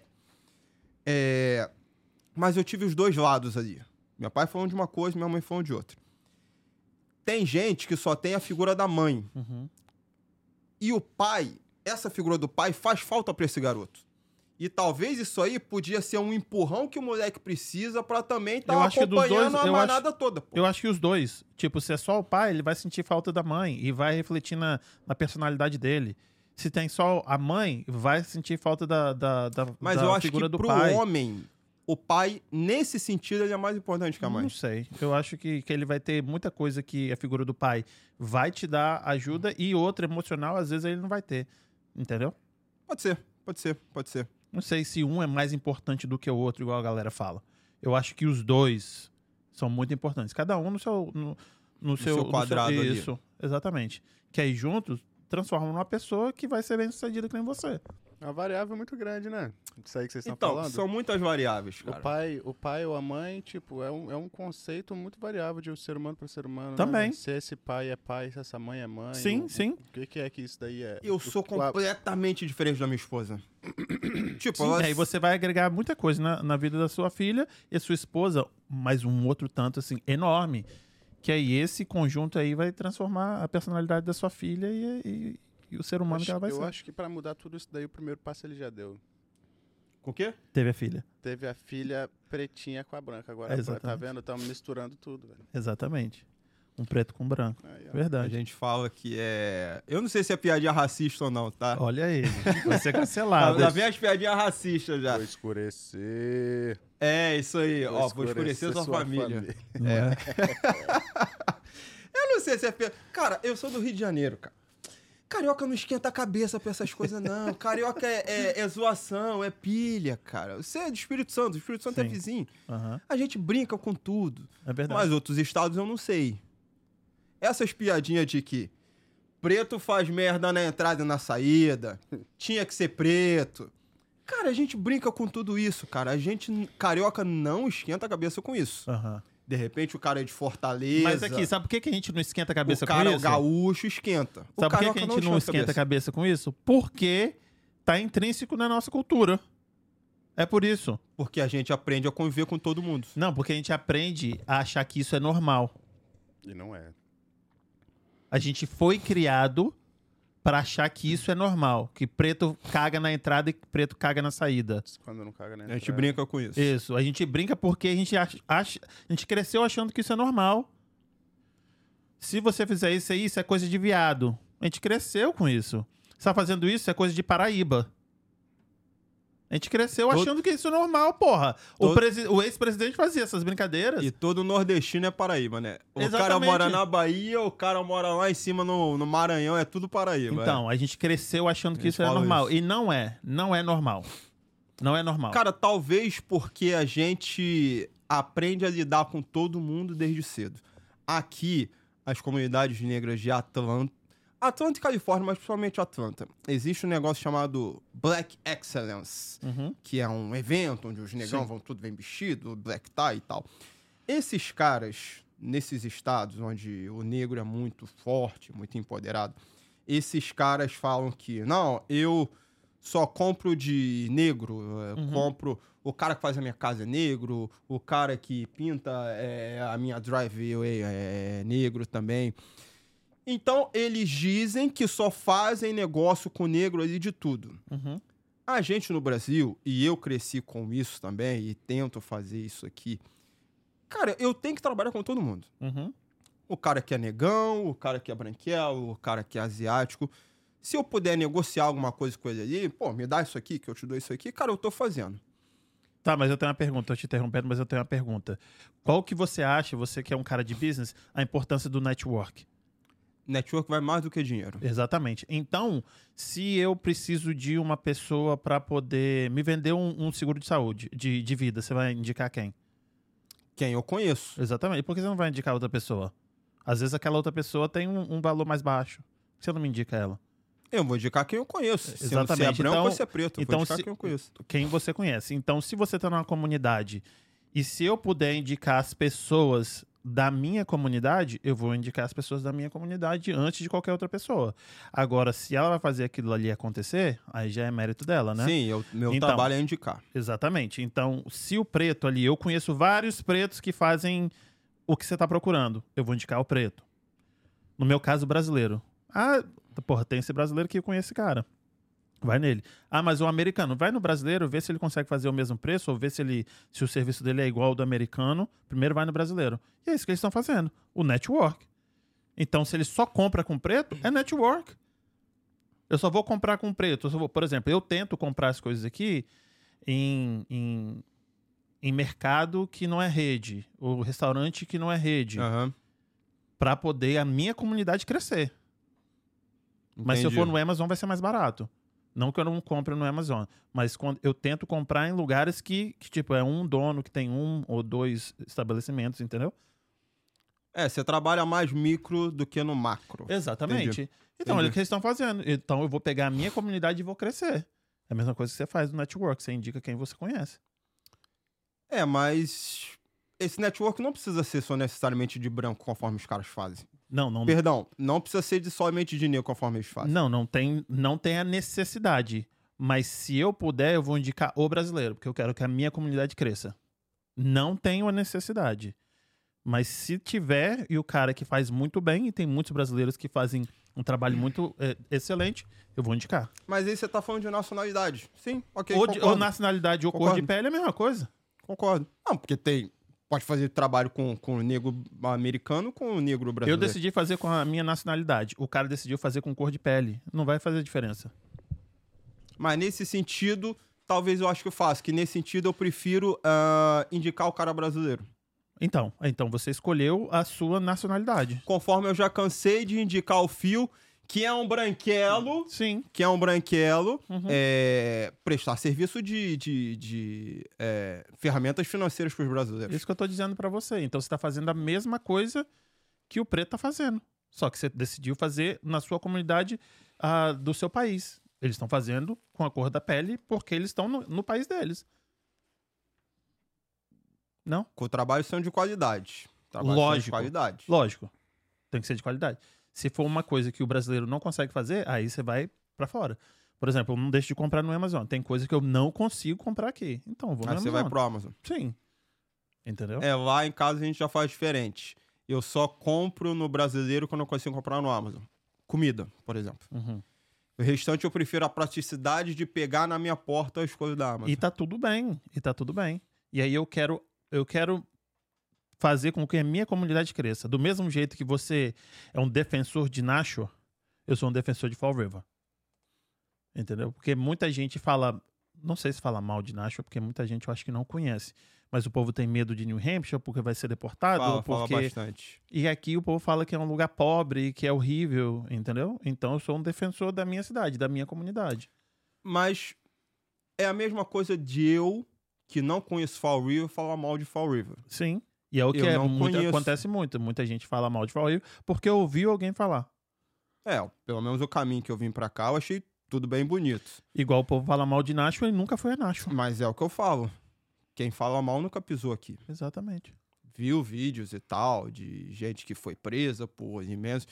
Pessoal é preso, mas pessoal não sabe que teve corte que não foi. Aham. Aí você dá mole em qualquer lugar. É pô. verdade. Não, e você tá fazendo um trabalho, de novo, um trabalho ótimo. Você tá passando aquilo que você pode, que é informação que agrega na vida das pessoas. E você faz uma coisa muito boa que você faz pergunta. Deixa aqui ah, anotado. Pode ser que as pessoas achem, ah, é pra engajar. Não, mas aí tá criando a curiosidade da pessoa também. Eu tô pra conversar com a menina, com a brasileira, que ela trabalha no departamento de polícia Uhum. de Nashua. E ela só tá pra confirmar comigo, de repente, na semana que vem, dentro do departamento de polícia, a gente vai conversar com ela. Uhum. Um abraço aí pra Bárbara Costa. E aí, cara, ia ser uma conversa muito legal que a gente ia poder quebrar esses mitos todos. Eu ia perguntar pra ela, olha só, vou te perguntar e eu quero que você me responda. Por que que as pessoas, eu posso ter a minha opinião, mas eu quero ouvir dela. Sim. Por que que as pessoas dizem que a gente vai ser preso aqui assim que for parado pela polícia? Ser Bom. preso e ser deportado. Muito bom. Por que que as pessoas, eu já tenho a minha opinião, Sim. mas eu vou ver dela como uma pessoa que trabalha lá. É, isso é Então- a vida do repórter. É. Cara, querendo ou Muito não, bom. o trabalho que a gente faz é o trabalho de jornalismo. Sim. Concordo. Eu acho que o seu trampo é muito legal. Eu acho, não que faço mais porque eu não tenho mais tempo. eu acho que, tipo, o jeito que você se porta, o jeito que você sempre tá ali, o jeito que você fala, a informação que você traz, eu acho que isso é uma militância ah, de um jeito que você não tá quebrando janela, entendeu? Você tá mostrando que você é preto, você é imigrante, e você tá se vestindo bem, falando muito bem e mostrando conteúdo de qualidade. Não, mas Muito eu sou negro de alma branca. Ah, isso aí. Aí me fudeu. Aí Ah, me fudeu. Não, tava já cansei de terminar. ouvir isso. Não, sim, é eu esse- sou é- negro de alma branca, Isso pô. aí, pra porque mim, eu é- não ando é o- com bunda isso aí é o pior caramba. pra mim. Esse é o pior. Esse é o pior quando fala, você é preto de alma branca. Você é um preto branco. Ou fala quando o preto não tá não tá junto com outros pretos, tipo assim, esse é, e quando o preto fala, esse aí tá traindo a, a raça. Filha da puta. Deixa eu te perguntar, você consegue chegar próximo dos negros aqui conviver com eles? Ou de repente é uma conversa esporádica, ver no mercado, hey, what's up, man? How you doing? Eh, good morning, happy Friday. Tu consegue, pô, trocar ideia, vamos jogar um futebol, vamos ver um Super Bowl na tua casa. Com o é é? americano? É, com o americano Então, o aqui. americano, ele acha que. Ele não sabe que a gente é preto. Eles acham que a gente é brasileiro. Perfeito, Preto pra eles é African American. perfeito. Então, É gente, e aí eu tenho que educar alguns dizendo, tipo assim, ah, o Brasil foi o último país a, a abolir a escravidão, então a gente tem 50 e poucos por cento de preto, entendeu? Então eles, Lá eles, é não, eles não sabem disso, entendeu? Eu falo, eu sou preto também, então meu avô, bisavô vieram da, entendeu? Então para eu explicar isso para eles é mais difícil. Mas aí, como eu não sou branco, posso não ser preto da retinto, e eu chamo de brother, né? Então se é brother, eles tipo já já entende porque tipo preto chama eu não preto, sou preto pra eles. brother? Exatamente. Se eu não sou preto, você também não é preto pra eles. Concordo. Que é mas maluquice eu isso. Eu ajo como se eu, né, que eu, eu sou Ah, preto. Meteu essa brother, meteu Wakanda aqui forever já Forever, era. né? Pum. Aqui, ó. Wakanda é boa, né? É, Mas é isso, mas é tipo assim, eu não, Eles não me veem como negro. É, eles te veem como brasileiro. Latino. Mas não me veem como negro. Uhum. Mas aí você tem que educar, né? O pessoal é meio burro, o pessoal não viaja, o pessoal não entende, entendeu? Só não tem passaporte, pô. Exato. E, e é uma coisa que o brasileiro tem, que muito brasileiro a gente acha que a gente é menos do que o americano. O brasileiro saiu do Brasil, não importa de onde, e está em outro país. Você conhece duas culturas. A sua cabeça provavelmente é muito mais aberta do que do americano. Muito, muito mais aberta. Muito mais aberta. Entendeu? Muito americano não sabe nem onde. O Rio de Janeiro fica onde? Que país? Eles acham que a gente é muito inteligente porque a gente fala dois ou três idiomas. Uhum. Eles acham que nós somos muito inteligentes porque a gente largou o nosso país e está morando aqui.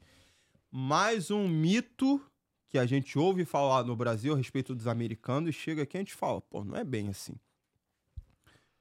Todo americano é rico. Todo americano é. Metade da população investe na bolsa. E tem mais um, são três. Bom, não vou lembrar. Sei lá qual a porcentagem certa, tipo, Todo 90% americano investe- não tem 500 dólares na não, conta. não tem 300 dólares. Isso, então tem é- 300 dólares pra caixinha o de povo é fudido, o povo é fudido, o povo é pobre. metade do percentual, metade do- dos americanos investe na bolsa. Não, o povo é louco. Cara, eu conheço um, um americano que, que investe na bolsa só. Não mais, eu conheço um. Um, velho. E eu lido com esses caras de segunda a sexta-feira. Eu conheço um que investe na bolsa. E, tipo, não é muita coisa não, sabe? Investe 100 dólares por mês e tá muito bom É só. isso aí. Ó, quanto tempo deu? Eu não sei. Não, olha não. Quanto você acha? Não sei. Deu o quê? Deu duas horas já? Não, não deu duas horas não. Deu duas horas agora. Duas horas e um pouquinho. Mentira, sério? Uhum. Então deixa eu agradecer o pessoal que faz isso aqui acontecer. Quem bota aí pra mim? Brazilian Takeout. Rodrigo não comeu nada. Não, tô Que comendo. mandou a porção Calma, não acabou ainda. Aqui, Aqui pra no hum, começo eu ainda cantei a ideia ainda, né? Você viu, né? Joguei em direto ainda, né? pra comer, né? Tô É. comendo ainda. Viu, viu? Brazilian Takeout tá sempre com a gente aqui e manda o tira-gosto pra mim maravilhoso. Tamo Quem já junto. comeu hambúrguer? Kim?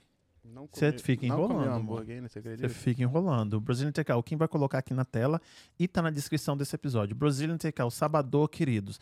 Não sabe o que você vai jantar hoje? Liga lá pros caras, eles entregam na sua casa. Hambúrguer, pastel frito, caldo de cana, o bufete, Kim, bufetezinho. Bufetezinho mineiro, bufetezinho Entrega no Hampshire salada. também? New Hampshire eu acho que tá meio complicado Mas se assim, você né? fizer um acordo pagando bem De quanto tem, né? Acho né, que querido? Brazilian Steakhouse. Tem New calma. Hampshire, New Hampshire.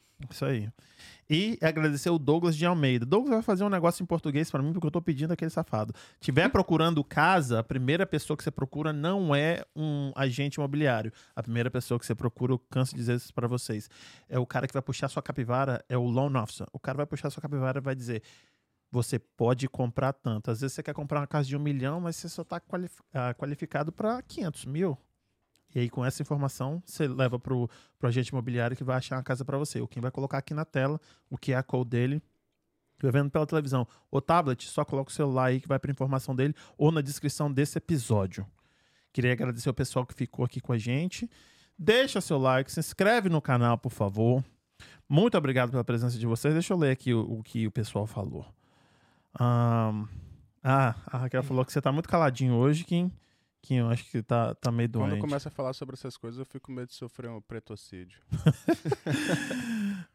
Ah, eu não gosto de qualquer um me chamando de preta, não. As meninas do Ponte Brasil. Eu não sou tua nega. tá vendo? E não tem intimidade comigo. Eu não sou tua nega. Melhor a galera do mimimi e fazer terapia, então. Aí, a Raquel, ó. Ela falou que viu o vídeo, o Kim tá quieto mesmo. André Santos, Andrezão na área. Conhece o André? And- E Andrezão, cara, esse garoto é engraçado. Ele é. Meu menino, ele chegou agora no Texas, tá um mês no Texas e abriu Texas já. também é complicado, hein? Abriu a oficina mecânica dele lá. Tá super feliz lá. De calor, você tá falando, né? Não, complicado, tipo, o presidente emancipou os negros, tipo, em 1900 1863, demorou dois anos o pessoal do Texas deixar Foi o, o negócio estado lá. aqui, né? Hã? Outro Isso, estado do país, né? dois anos. É, o povo lá, bom não. E tem um filme chamado Banker. Nossa, muito bom. Luiz Bem que eu já vi esse filme. viu? Dos negão que são banqueiro Uhum, e ele começa a comprar um monte de propriedade. uhum. Pô, filme maravilhoso. Com aquele... E aí, na hora que chega lá no Texas, quebra. Mas aí ele tinha um dinheiro escondido, né? No final das contas. Tinha o dinheiro escondido na- Na- nas, nas ilhas aí. ilhas lá, né? Uhum. Opa, isso aí não foi um spoilerzinho, não, né? Como é que... Não foi não. Não deu nada. Uma pergunta, uma pergunta. O que vocês acham que mudaria se pegasse todo o dinheiro do mundo e dividir em porções igualmente? O mundo não, é todo mundo fala. Voltaria pro pro pro di- pra mão da galera que tinha todo o dinheiro antes. Como é que? Eu não entendi a pergunta. O que vocês acham que mudaria se pegasse todo o dinheiro do mundo e dividisse em por- porções iguais? Mudaria o mundo? Eu Cara, vou dizer eu pra acho que você, eu vou dizer para você, tipo, qual que é o índice também eu aqui, tipo, da onde eu tirei isso, sei lá, da minha bunda. É, o pessoal que ganha na loteria, sei lá, 98% Mas esse fica é pobre de novo? Sim, porque Então, o pessoal não sabe. sabe usar, pô. O pessoal vai gastar. Não adianta dividir um negócio que eu vou pegar e vou multiplicar. Você vai pegar e vai Vou gastar. porra. Vai gerar diferença daqui a, sei lá, 5, 10 anos de novo. pô. Exatamente. Vai voltar, o dinheiro vai voltar pra todo Sim, mundo que tava sim. antes. É certo. Se Sim. não tiver educação financeira, foda. Mas que muda, muda. Mu- Eu não sei, né? Sei lá. Essa Porque Acho so- porque acho sobre que vocês estão falando oportunidade para as pessoas. Calma aí. Pensa igual a vocês. E agora eu fiquei perdido. É, eu também. Sobre vocês estão falando oportunidade para Não entendi você não, Luiz. Não sei se Ele eu vai tô mandar muito... ali de novo, continua lendo mais pra cima. Então o que ele vai mandar aqui a gente relê. E é isso aí. Rodrigão, eu quero agradecer a sua a sua presença. Obrigado, a conversa foi muito boa. Mas já acabou já? Porra, tá deu bom. duas horas. Você quer falar sobre o quê? Não, eu tô de boa. Fala boa. mim. Não, Porque- já, já falou, melhor, mais ou menos isso eu- eu mesmo. Não- se tiver mais um tópico a gente fala. Porque se fica muito grande, a galera fica meio com preguiça de ver, entendeu? Não, na hora de ir embora também, se o cara falar bem assim também, pô, não vi a hora de acabar, né, pô? O cara tá tendo ali educação Pega ali, mal, é né? fair play ali que ele tá usando ali. É, pô, já é o fair acabou, play, é entendeu? Ah, entendeu? Gostei. Não, às vezes gostei ele tem alguma coisa play. na agenda dele que ele quer, que ele quer trazer aqui pra gente Não, dar aquela imagina, debatida. eu tirei o meu dia pra, pra poder conversar com vocês aqui. Foi legal, foi legal pra caramba. Já se fala há um tempo já, tentando marcar aqui alguma coisa. E, cara, foi bem legal. Você me deu a oportunidade de conversar sobre assuntos que não dá vibe, não dá, não dá hype, não dá like. Mas espero que esse vídeo aqui.